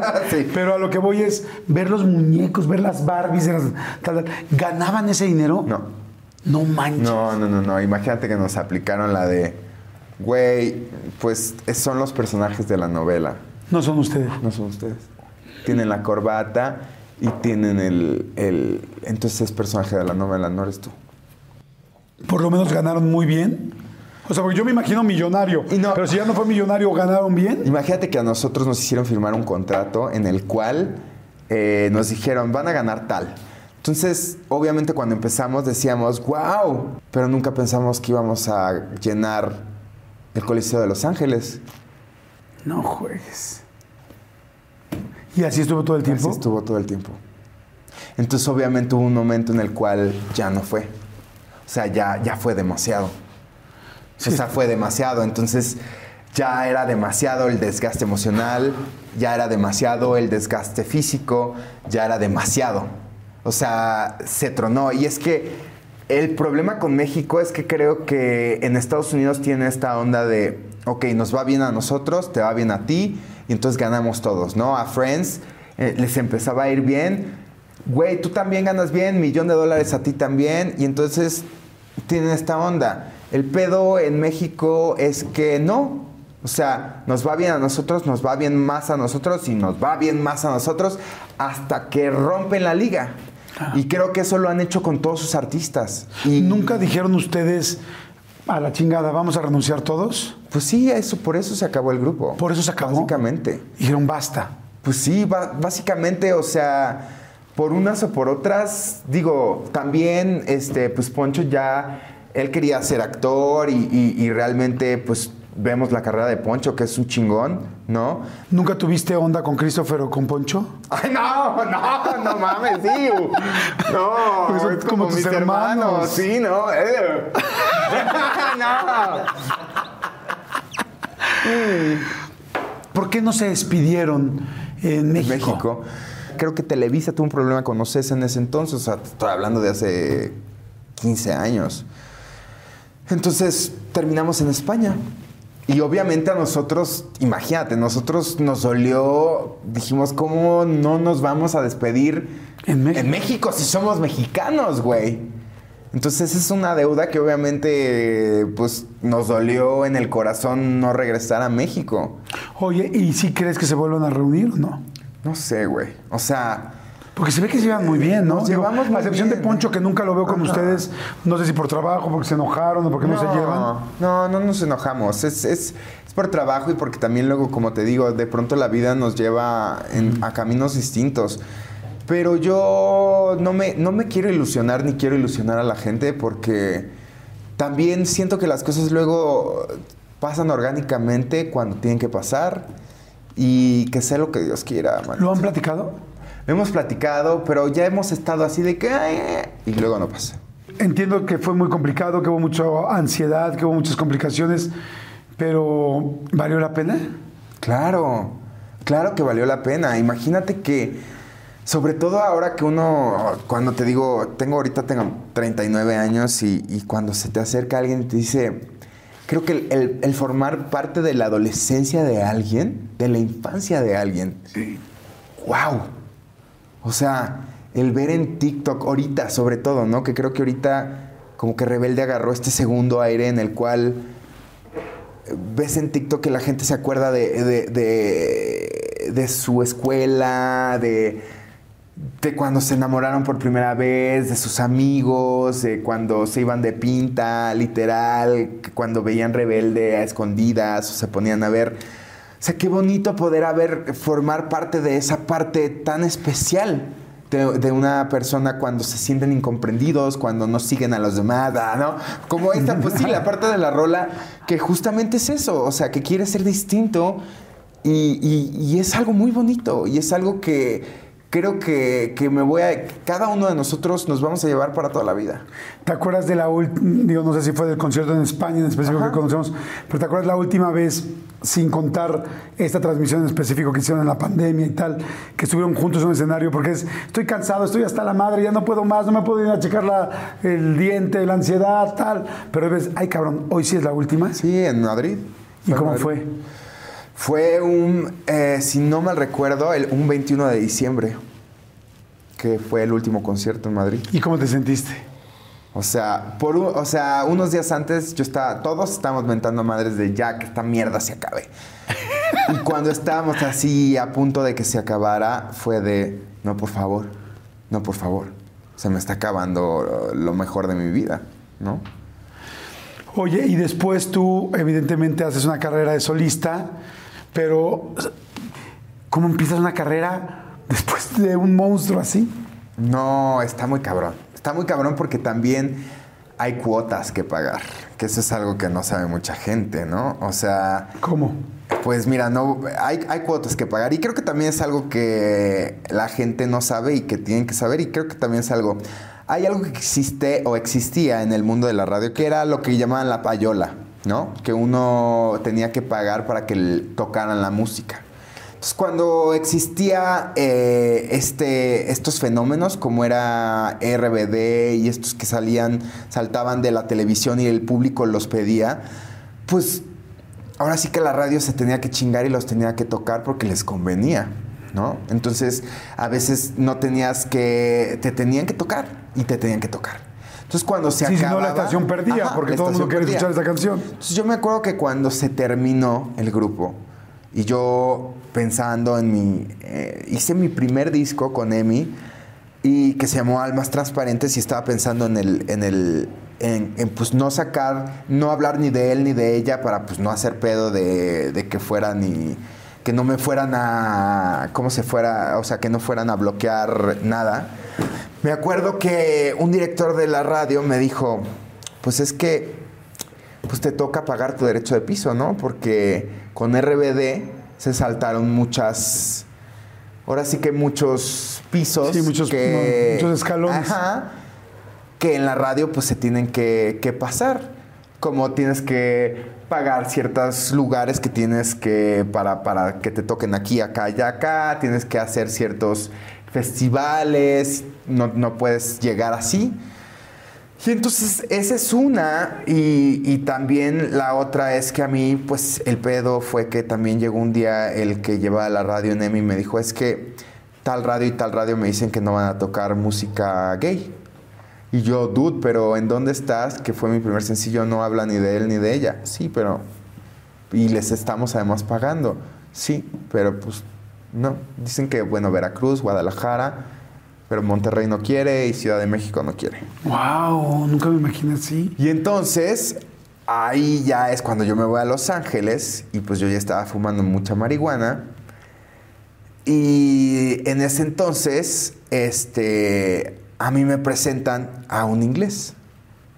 Que en ese entonces fue como de, ahora le me presentan a un güey inglés chido. Entonces, cuando conocí a esta persona fue así como de, oye, no, parecía como la persona, este, más halagadora y, y maravillosa para mí. ¿Quién era el Ben? Ajá. Ajá. Y, y- y este es un punto importante porque también creo que es un tema en el cual yo, que era lo que yo te decía, cu- cuando yo vi a mis papás tener esta relación de tantos años y que llevan, pues sí, yo veo a mi papá tener a, su esposa y- y- y esta parte funcional de tener una esposa, este, que se apoyan y que están juntos y entonces yo esta idea heteronormada que ahora ya la entiendo, ¿no? A través de mi terapia, yo no la había entendido en ese entonces. Entonces yo qué quería, yo quería como una esposa. Y yo no lo entendía en ese entonces. Entonces cuando conozco a este güey, pues llego a, a- a una idea de, de- de buscar a una esposa. Alguien que me atendiera, alguien que me. como, como si fuera una mujer, pero en hombre, ¿no? ¿Qué es esto? Una idea heteronormada de una pareja, pues que no, que no es lo que buscas, ¿no? Y entonces los dos empezamos en una relación muy tóxica. Nos conocimos en una fiesta y a la semana nos cambiamos a vivir juntos. Wow, sí, En esta idea de, del enamoramiento de, claro, es que el amor es a primera vista. Entonces el amor a primera vista se tiene que proteger y claro, yo te amo. Y claro, no, creo que, y eso es algo que ya lo he aprendido también con la terapia, es el amor a primera vista no existe. Eso ya habla de una toxicidad y una necesidad de dos personas que están mal de entrada. O sea, el amor es algo que se construye y el amor es algo que se tiene que ir dando poco a poco. Puede haber una, una, Sí, una atracción, atracción, estoy de a primera vista. Pero amor, Sí. el amor a primera vista ya es una banderita roja, mi gente. O sea, cuidado, ¿no? Tablas. Ajá. Entonces nos fuimos a vivir a, a la semana, a las dos semanas. Y empezamos a vivir una vida como si fuéramos casados, ¿no? Entonces, claro, empieza muy romántico todo y entonces no nos separábamos y entonces hacíamos planes como si fuéramos casados. ¿Qué pasa? Que al mes, mes y medio, pues empieza a cansar. Uno se empieza a cansar. ¿Y qué pasa? Que también yo creo que lo que culpo mucho es eh, de pronto esto, que crecemos las generaciones que tenemos treinta y tantos, cuarenta, eh, que es, tú ves las comedias románticas, las novelas, las, esta idea que te enseñan de, ay, es que se con, hasta las, come- las películas de Disney, ay, se conoció, Aladino, se conocieron en el mercado y ya se enamoraron y se casaron y, güey, qué tóxico. O sea, no, pueden, no puedes conocerte al primer día y ya al siguiente día, ay, te celó y entonces, ay, es porque me ama, ay, ay, sí. No, eso es súper tóxico. Pero entonces te crean esta idea y la- las narrativas que existen en esas comedias románticas de los noventas y en las novelas de, ay, lo atropelló y, ah, se vieron y, oh, sí, él me va a sacar. Claro, es súper tóxico, ¿sabes? Sí, y lo creemos. Y entonces empiezan a vivir mes y medio. Empezamos a vivir se empiezan medio. a cansar. Nos empezamos a cansar, claro, porque entonces, si no funciona en una pareja heterosexual, imagínate, en, la pareja gay tampoco. Entonces, eso genera una frustración, porque entonces es un, ¿dónde está mi historia de amor que tanto a mí me prometieron? ¿No? ¿Dónde está, carajos?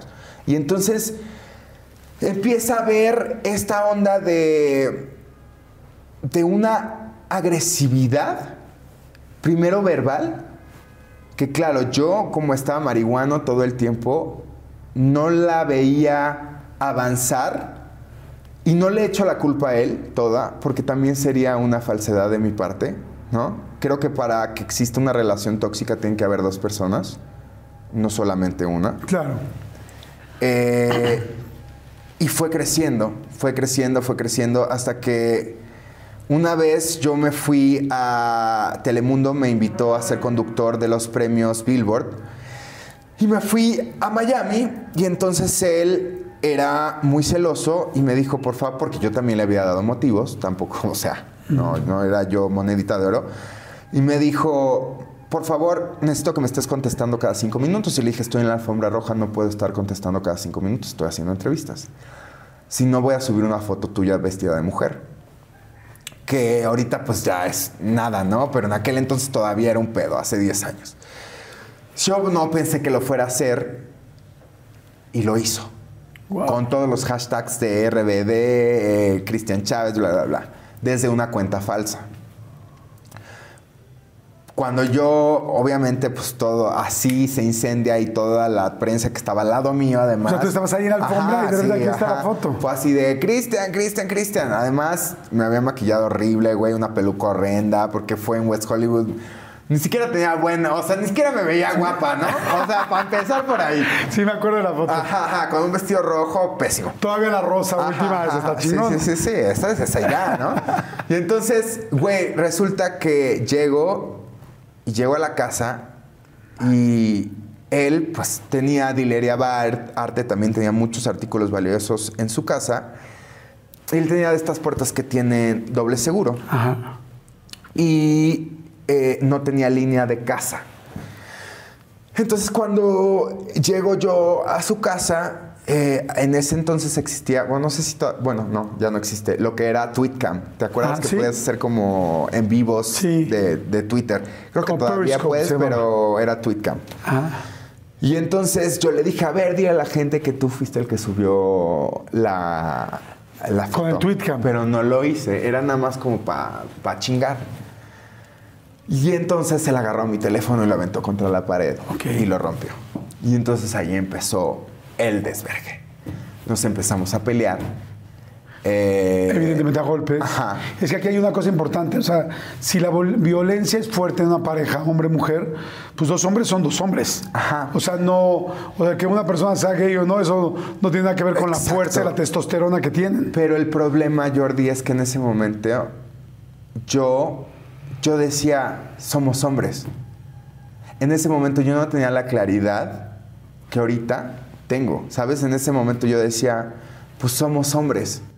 Entonces habíamos empezado a escalar, me empujaba, lo empujaba, o sea, era como un pedo de, pues somos hombres, no hay pedo, ¿sabes? Ahorita ese tipo de violencia, claro, ya, ya se habla, ya es, o- es otro tipo de cosas. Pero en ese momento, la, la forma en que yo tenía la educación heteronormada y de, ah, claro, como hombre... ¿Qué o es como lo tenía mi- heteronormado? Heteronormado es que tienes eh, una educación más hacia la heteronorma, que es la forma heterosexual de ver las cosas. Ok. O sea, hombre con hombre puede haber agresión, ¿no? Porque pues, son dos hombres. Ok. Tú no le pegas a una mujer ni con el pétalo de una rosa, ¿no? Ah. Es, este, es esta cosa. Entonces, cuando dicen, ay, este güey es muy heteronormado, es que está viviendo de acuerdo a la norma heterosexual. Ah, qué Pues, interesante, ok. ajá. ajá. Total que nos empezamos a agarrar a, a putazos, sí, ahí sí nos madreamos. Tampoco fue así de que súper verga, ¿no? Porque pues, güey, no, o sea, tampoco soy luchador de la AAA ni pues él tampoco era. Total que llegó la policía, nos llevaron a los dos. ¿Quién le avisó a la Eh, policía? ¿Los vecinos? No, él le habló a la policía. Él se subió eh, porque... pues, mi 911. celular- ajá, mi celular eh, Sí, estaba desmadrado.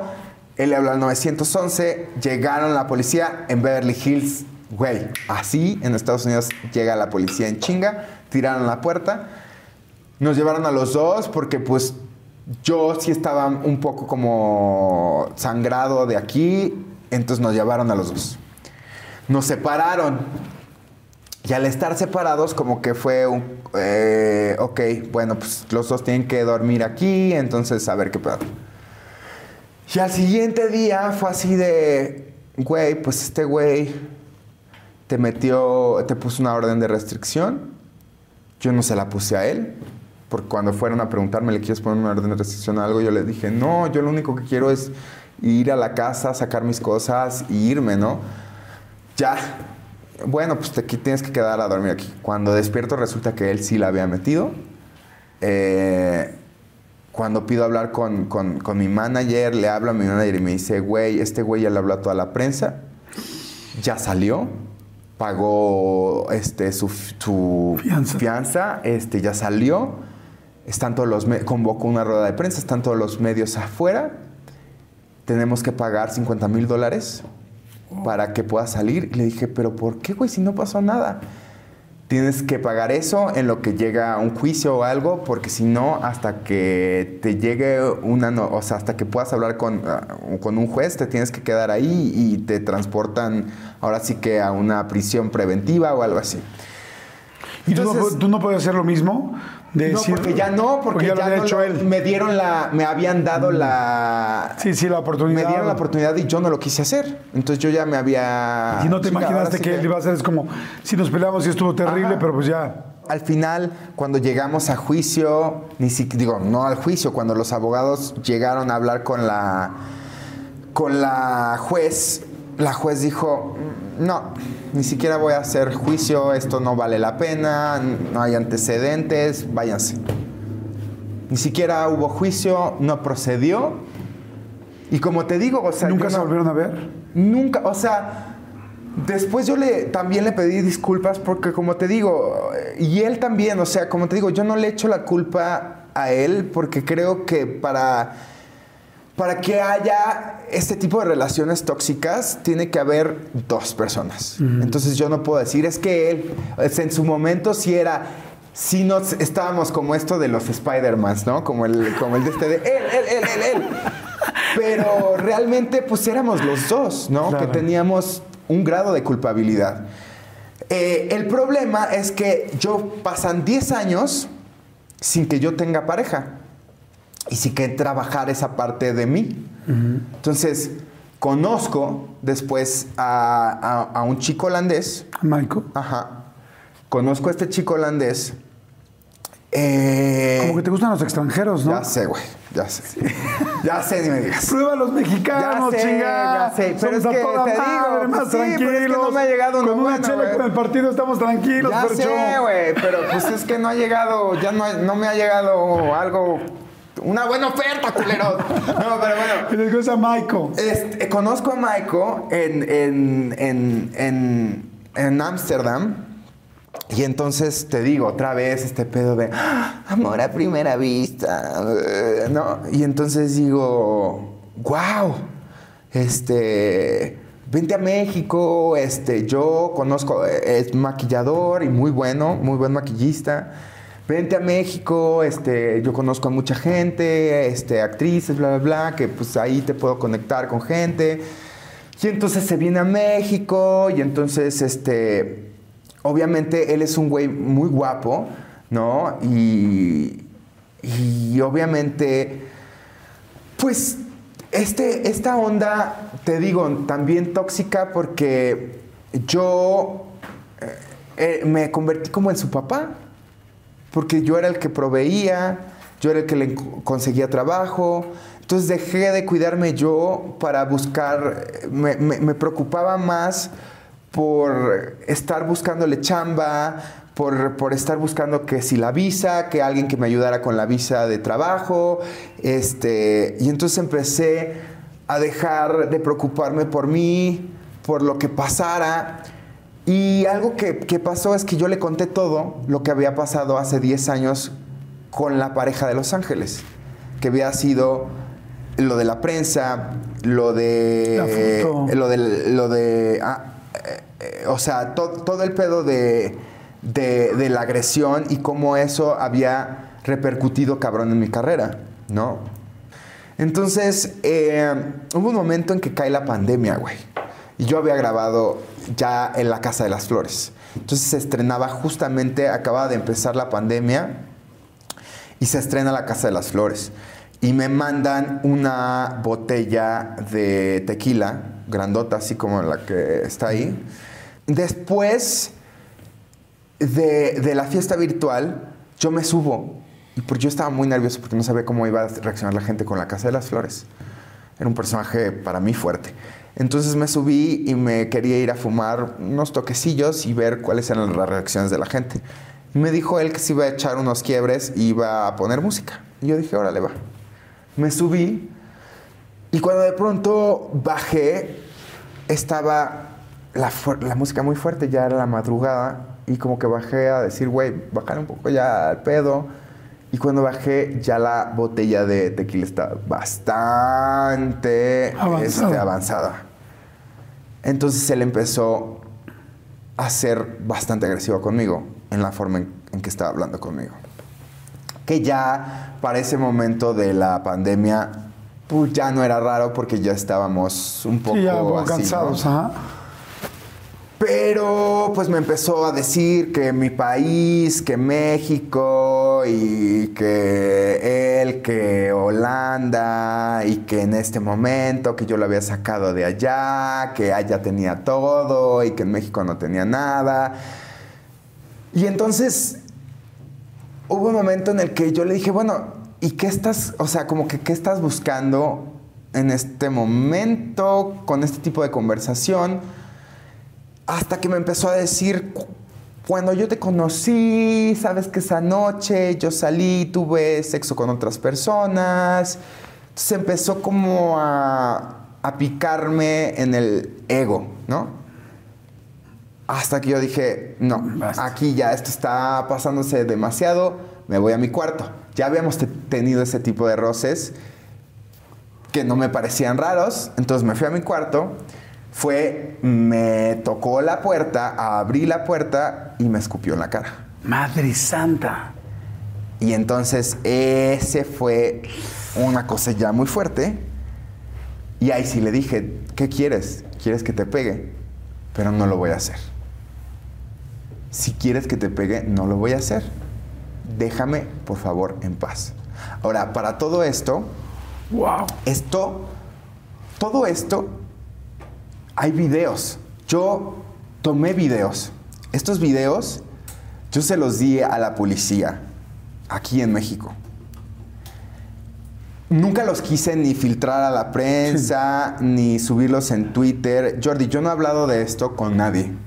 O sea, a mí me hablaron de innumerables eh, medios de comunicación.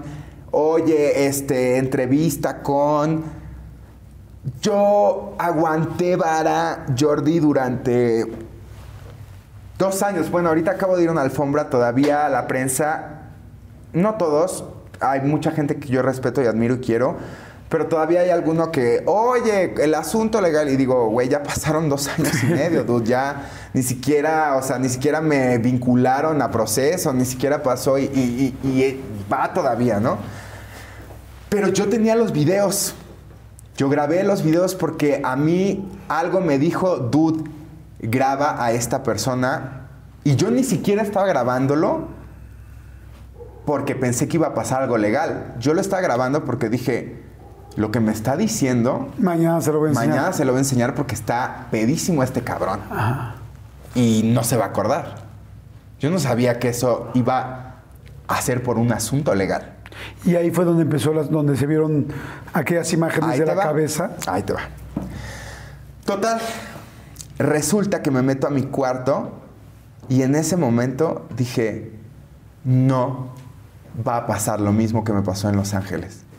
No voy a volver a pasar el pedo de la cárcel, no voy a volver a pasar el pedo mediático, esto se acabó. Cerraste Ahí yo decidí que se iba a acabar mi relación. Ahí dije, yo no voy a pasar eso otra vez. Ni voy a poner en riesgo mi carrera, ni voy a poner en riesgo nada. Ahí, hasta ahí. Como a la media hora se acabó la música, se acabó el pedo. Yo dije, bajé, estaba solamente la luz de la cocina prendida.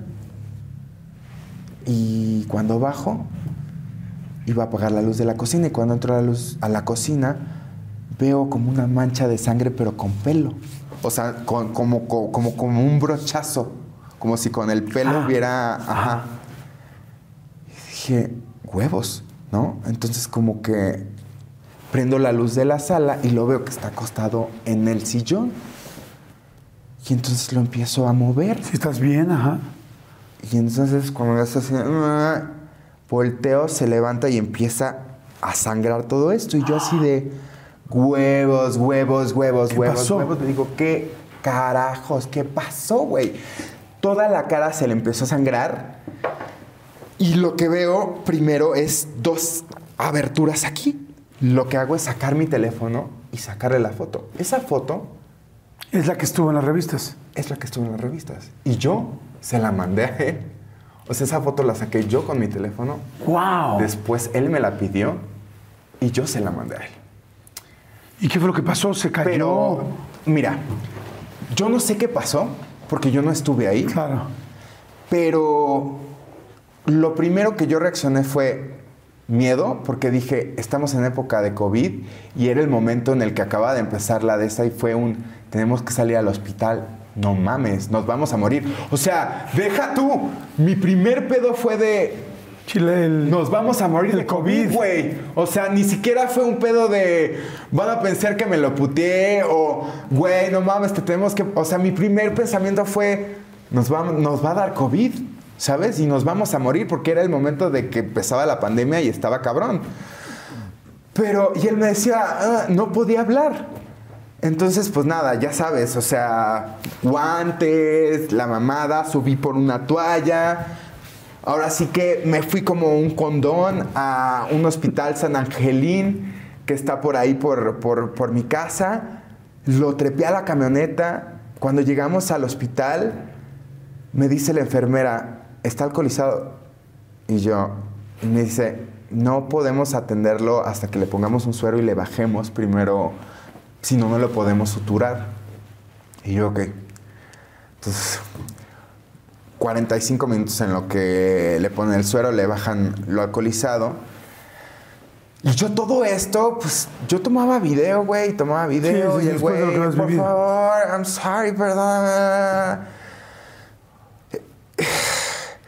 Y yo ahí, ¿no? Agarrándole la mano y aguantándome. Yo al siguiente día tenía a las 7 de la mañana, empezaba con entrevistas para hacer todo lo de la Casa de las Flores. Híjoles, en medio de todo Y esto. ahí agarrándole la mano, güey, agarrándole la mano. Y este, I'm sorry, perdón. Y ya, lo cosen. Obviamente, cuando yo llego a la casa, eh, lo primero que hago es. Le dije, no quiero dormir contigo. O sea, duérmete aquí, no quiero dormir contigo. Y le dije, tengo todos estos videos que mañana te voy a enseñar. Bórralos. No, no, no, quiero que mañana los veas. Bórralos, por favor, bórralos. Entonces, yo no los borré, yo los puse en hide. O sea, hay una opción que los puedes esconder, no borrar. Entonces él pensó que yo los borré. En todo este. en- él se fue con una amiga suya holandesa al siguiente día porque dijo que yo no le presté atención. Yo estaba muy dolido por lo que me dijo, güey. Me dijo también muchas cosas que no me gustaría repetir porque ¿para qué? Claro. Eh, y muchas cosas que sabe la policía y que están en, en- en las cosas que yo declaré después. Eh, porque al final es algo que yo también le decía a los medios de comunicación. Ustedes tienen que entender que yo, algo que aprendí hace 10 años es, si yo decido ponerme al tú por tú en los medios de comunicación, dejo de ser un actor respetado para convertirme en un circo mediático. Entonces tengo que amarrarme los huevos y aguantar todos los putazos en, en- en- en los medios y las provocaciones Para no meterte tú. para no joder lo que me costó 10 años de nuevo, ¿sabes? Entonces, llego, él se va con su amigo holandesa y durante un mes y medio él estuvo, ¿vamos a regresar o no? ¿Vamos a regresar o no? Le dije, trátate con una terapeuta. Yo ya estoy tratándome con alguien, los dos estamos mal, güey, pero esto que me dijiste está mal. Y, le de- y cada vez que yo le decía, y güey, no, nos pusimos en riesgo del COVID por esto, bla, bla, bla, porque esa noche, no, no, no, yo tomo responsabilidad de esa noche. En ningún momento, güey, me dijo, oye, güey, Gracias. me mataste. No, no, no, Ah. me ibas a matar, este, oye, me golpeaste con una botella, como después le dijo a, eh, a este medio. Nunca habló con mis papás, habló con mi hermana. En ningún momento se habló ni de un golpe, ni de una botella, nada, jamás.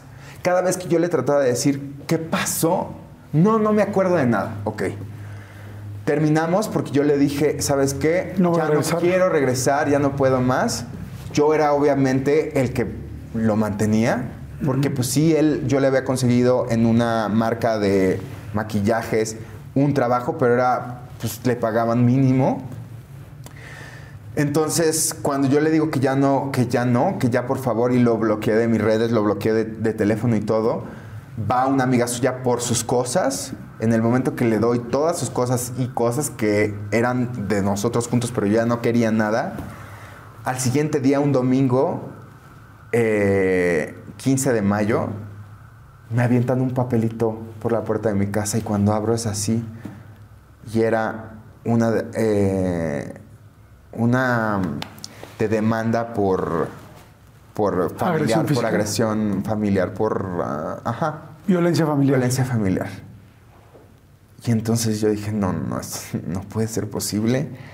Y entonces hablé con mi equipo de, de la oficina y les dije, chicos, está pasando esto, no sé si es una forma de, de querer regresar conmigo o... Y entonces me dice el, el jefe de prensa, me dice, a las 12 sale, Sale esta la revista. revista. Y yo dije, no, no, no, no, él no haría nunca eso. No, no, no, no. Además es de otro país, este, no habla español, o sea, él habla inglés nada más. No, no, no, no, no. ¿Cómo creen? Tómala. Me había pedido, imagínate, además en ese mes me dijo, oye, ¿me podrías mandar tal foto? Porque pues ya me fueron a quitar los puntos y... Quieren checar. Ajá, y dije, ah, claro. La foto que se vendió fue una foto de mi celular que yo tomé y que se la mandé. Wow. Y entonces sale la portada, sale esto, fueron cuatro portadas que salieron distintas en las que se hablaron una cantidad de difamaciones, de mentiras que además lastimaron a mi familia, que no sé, a lo mejor, no sé si él comprendía lo que se ponía porque él pues no hablaba español. No sé si le leían realmente. Este, fue un proceso muy duro, Jordi, no te voy a mentir. Fue un proceso muy, muy, muy duro. También me fui a Los Ángeles porque, claro, o sea, aquí eh, como dicen por ahí, este, robas una vez y entonces ya eres ladrón para Sí, toda la matas un vida. perro, eres el mataperros. Entonces, eh, ¿cuál fue mi error? Haberle contado esta historia a esta persona y entonces... Sí, usó el mismo modus Ajá. operandi. Entonces, tampoco lo culpo a él porque yo también quise abrirle la puerta a una persona que también era tóxica y que yo era tóxico en ese momento también. Y ahí se terminó. Y ahí se terminó. Porque no hubo ningún proceso. No hubo un proceso, este, fue, fue muy complicado porque los abogados trataban y trataban de sacar y sacar y sacar y querían de que no, ahora psicológicamente, daño psicológico. Y entonces, o sea, querían sacar ahora otra parte eh, que no sé siquiera si ya era él, porque él se fue a Europa y ya ni siquiera estaba. No sé si él les había dejado Sí, lo que ganes de este proceso. ajá. Entonces, ya ni siquiera sabía si era él o ya era más bien esta- estas. Ya ves que luego acá las cosas son así de que ay, tratan de sacar algo. Sí. Pero a mí me hicieron una evaluación psicológica que es súper dura, súper dura, güey. Dos días me hicieron de saber si eres generador de violencia. So- es una evaluación que son dos días Ajá. en la, pues, pues, la fiscalía. Qué interesante eso, ajá. Eh, el primer examen, pues es una entrevista nada más. El siguiente examen es, esto ya me lo hicieron hace más de un año. Eh, es un examen que dura nueve horas. ¿Estás ahí? Es, es esta, un examen que creo que te lo hacen cuando entras a alguna universidad, que son 300 y tantas preguntas. En el que hasta te dicen que si oyes, o sea, que no Si sé, unas voces. cosas.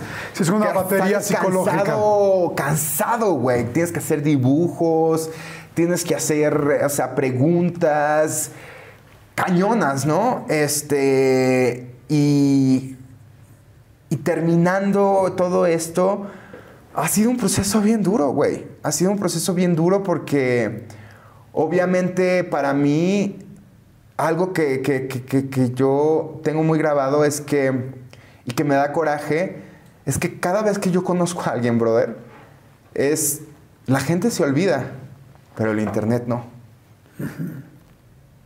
A mí, a mí alguien me quiere conocer y me googlea sí, claro. y aparece toda esa mierda.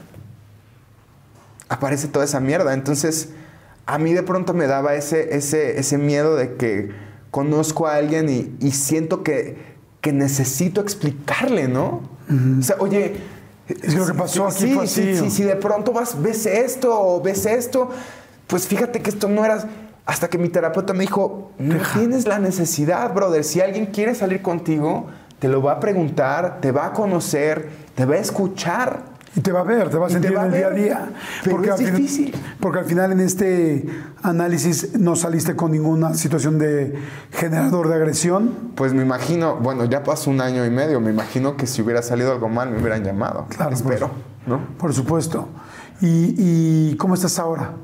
Estoy bien, gracias al cielo, estoy bien, güey, estoy fuerte, este, con mucho trabajo. Ahorita acabo de terminar una serie para Star Plus eh, que se llama El Rey de los Machos. Muy contento. eh, ¿Tienes pareja? no, no tengo pareja. ¿Tienes ganas de tenerla? Sí, tengo ganas de tenerla, pero tengo ganas de tener. Por primera vez tengo ganas de tener lo que nunca he tenido. Quiero tener algo sano. Quiero tener quiero tener algo que los dos podamos crecer. Quiero tener algo que ni él sea mi mundo ni yo sea su mundo, sino que cuando los dos podamos estar juntos nos alimentemos, ¿no?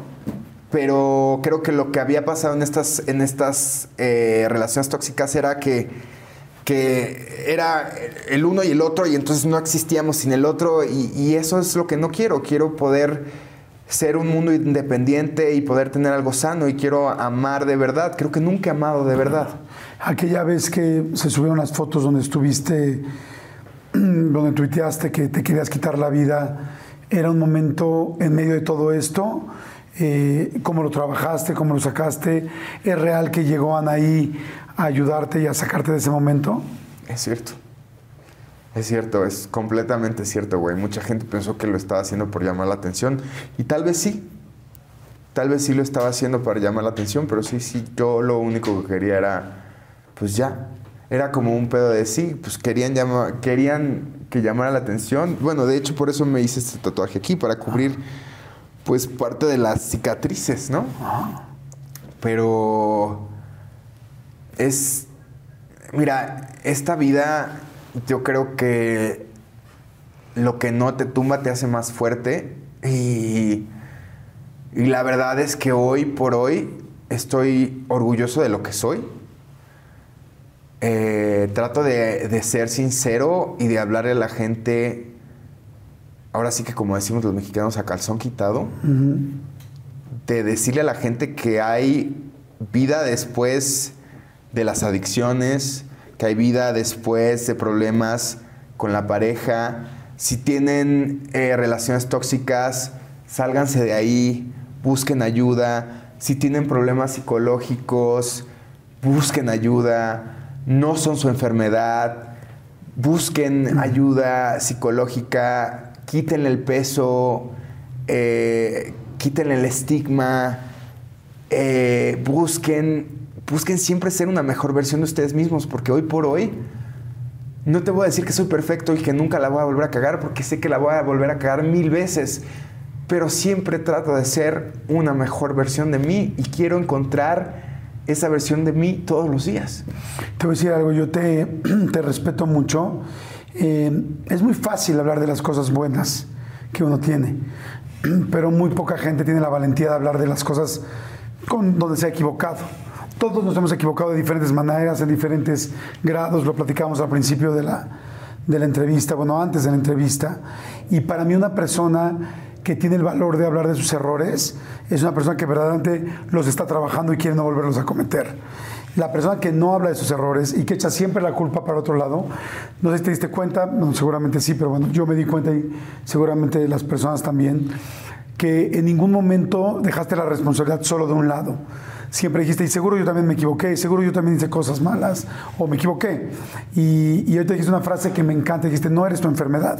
O sea, cualquier persona que, que todos, no, no todos, pero mucha gente hemos tenido problemas, que tienes que ir a terapia, que tenemos ansiedad, o que tienes tal situación, o que quizá un día se salieron las cosas de, la, de las manos, no se te salieron de las manos. Eh, yo creo que mucha gente algún día hemos perdido la cabeza en una relación, en una situación, en una pelea, en un hartazgo, en un desarrollo de madurez. Sin embargo, no todo el mundo lo acepta. Y yo creo que la mejor forma, la primera forma o el primer paso de arreglar algo es aceptarlo. Todo el mundo lo sabemos. Y después de aceptarlo, trabajarlo. Y cuando lo estás trabajando, pedir ayuda. Como dices tú, uno no tiene por qué saber hacer todo. O sea, yo estoy seguro que hay mucha gente que nos está escuchando ahorita y dice, oye, yo he sentido esto, yo me he pasado esto, yo he tenido ansiedad, yo quizá una vez tuve una pelea muy fuerte, yo tal, el asunto es, ok, además de aceptarlo, es a trabajarlo, porque venimos cableados, como decía hace rato, con cosas que a veces uno no quisiera elegir, pero es parte de, la vida. Y también creo que escucharte ahorita me hace tanto sentido y tanto respeto porque digo, claro, oye, me estás diciendo, oye, yo sí tuve adicciones y ya estoy fuera de eso. Sí, tuve un momento muy bajo donde pues me quería quitar la vida y sí, yo hoy, no sé si por, bueno, sí, por desgracia, pero al mismo tiempo por realidad, conozco a mucha gente que me ha dicho, oye, no le digas a nadie, pero yo algún día me pensé quitar la vida. O sea, es algo mucho más común de lo que parece. Lo que pasa es que no todo el mundo tiene el valor de decirlo, ¿no? Sin embargo, el valor todavía más grande para mí, entonces, voy saliendo adelante, me voy convirtiendo en una mejor persona y hay algo que, que yo también he sentido en mi primera persona, y es que cuando uno decide salir adelante y trabajar, vas como subiendo, ¿no? Ya le estoy echando ganas a esto y de repente bajas. Otra vez me equivoqué, otra vez tal, tal. Sí, pero fíjate, haces una espiral y otra vez vuelves a subir y vas aquí, ay, otra vez me pasó esto, tal, porque tienes tu esencia, porque tienes tal, y vuelves a bajar, pero dices, ay, volví a bajar. No, espérame, empezaste aquí. Estás subiendo de diferentes maneras porque todos somos seres humanos, porque todo mundo tenemos errores y porque lo que sí hace la diferencia entre una persona que tiene errores y otra es quién lo reconoce y quién los quiere trabajar. Y lo que te quiero decir, mi querido Cristian, es que todo esto que hemos platicado hoy, todo eso eres tú. O sea, tú no eres solamente ni las cosas que han pasado circunstancialmente o que te has equivocado, ni tampoco eres solamente lo bueno. Todo eso eres tú. Gracias. Y tengo un detalle que es muy chiquito. Siempre te vieron como, bueno, no siempre, pero de las cosas más grandes y que te han identificado con RBD, ¿no? Sin embargo, te quisimos regalar aquí en la producción una pequeña cadena, porque siempre te he visto que te cuelgas cosas. Sí. Pero esta tiene una C, otra C y una G. Y es Cristian Chávez Garza. Garza. Jugando con las mismas tres letras de RBD, en realidad tú no eres ni RBD, ni clase 406, ni el musical, ni McAllen, ni... Eres todo. Con las cosas malas que han pasado y con las cosas buenas que han pasado y con todas las buenas que van a pasar. Entonces te lo queremos regalar para que te acuerdes que, que todo eso que tienes eres tú, que eso te tiene hoy en el cariño de tanta gente, incluyéndome, y que hoy te respeto mucho más porque yo respeto a la gente que le va bien, pero respeto mucho más a la gente que sabe caerse y sabe levantarse. Muchas gracias, mi Cristian. ¿Eh? Me da mucho, mucho gusto conocerte más. Gracias. Lo dije al principio, te admiro mucho, te admira, te- siempre te he admirado, pero admirarte la parte de la carrera, eso es más sencillo. Pero admirar el salir adelante, eso es algo que no con cualquier persona sucede. Y te felicito. Muchas gracias. ¡Ay, cabrón! ¡Ay, ya, ya, córtenle! ¡Ay! Que tengas esa pareja que te mereces, Muchas gracias. por la que has trabajado. Gracias. Muchos hemos tenido problemas con parejas y uno se va a dar cuenta que qué cosas va haciendo uno mal para hacerlo mejor. Y yo siempre digo, yo estoy trabajando en convertirme en la persona que quiero ser para la pareja que quiero tener. Exacto. Y yo creo que tú estás haciendo lo mismo. A huevo. Ahí está. ¿Y te digo algo? Se te ve muy mono. Amigo, gracias. Muchas gracias a todos ustedes, que estén muy bien. Y si creen que alguien más les puede ayudar esta entrevista, compártanla, compártanla. Y gracias por estar siempre aquí. Gracias, amigo. No, hombre, gracias por invitarme. Thank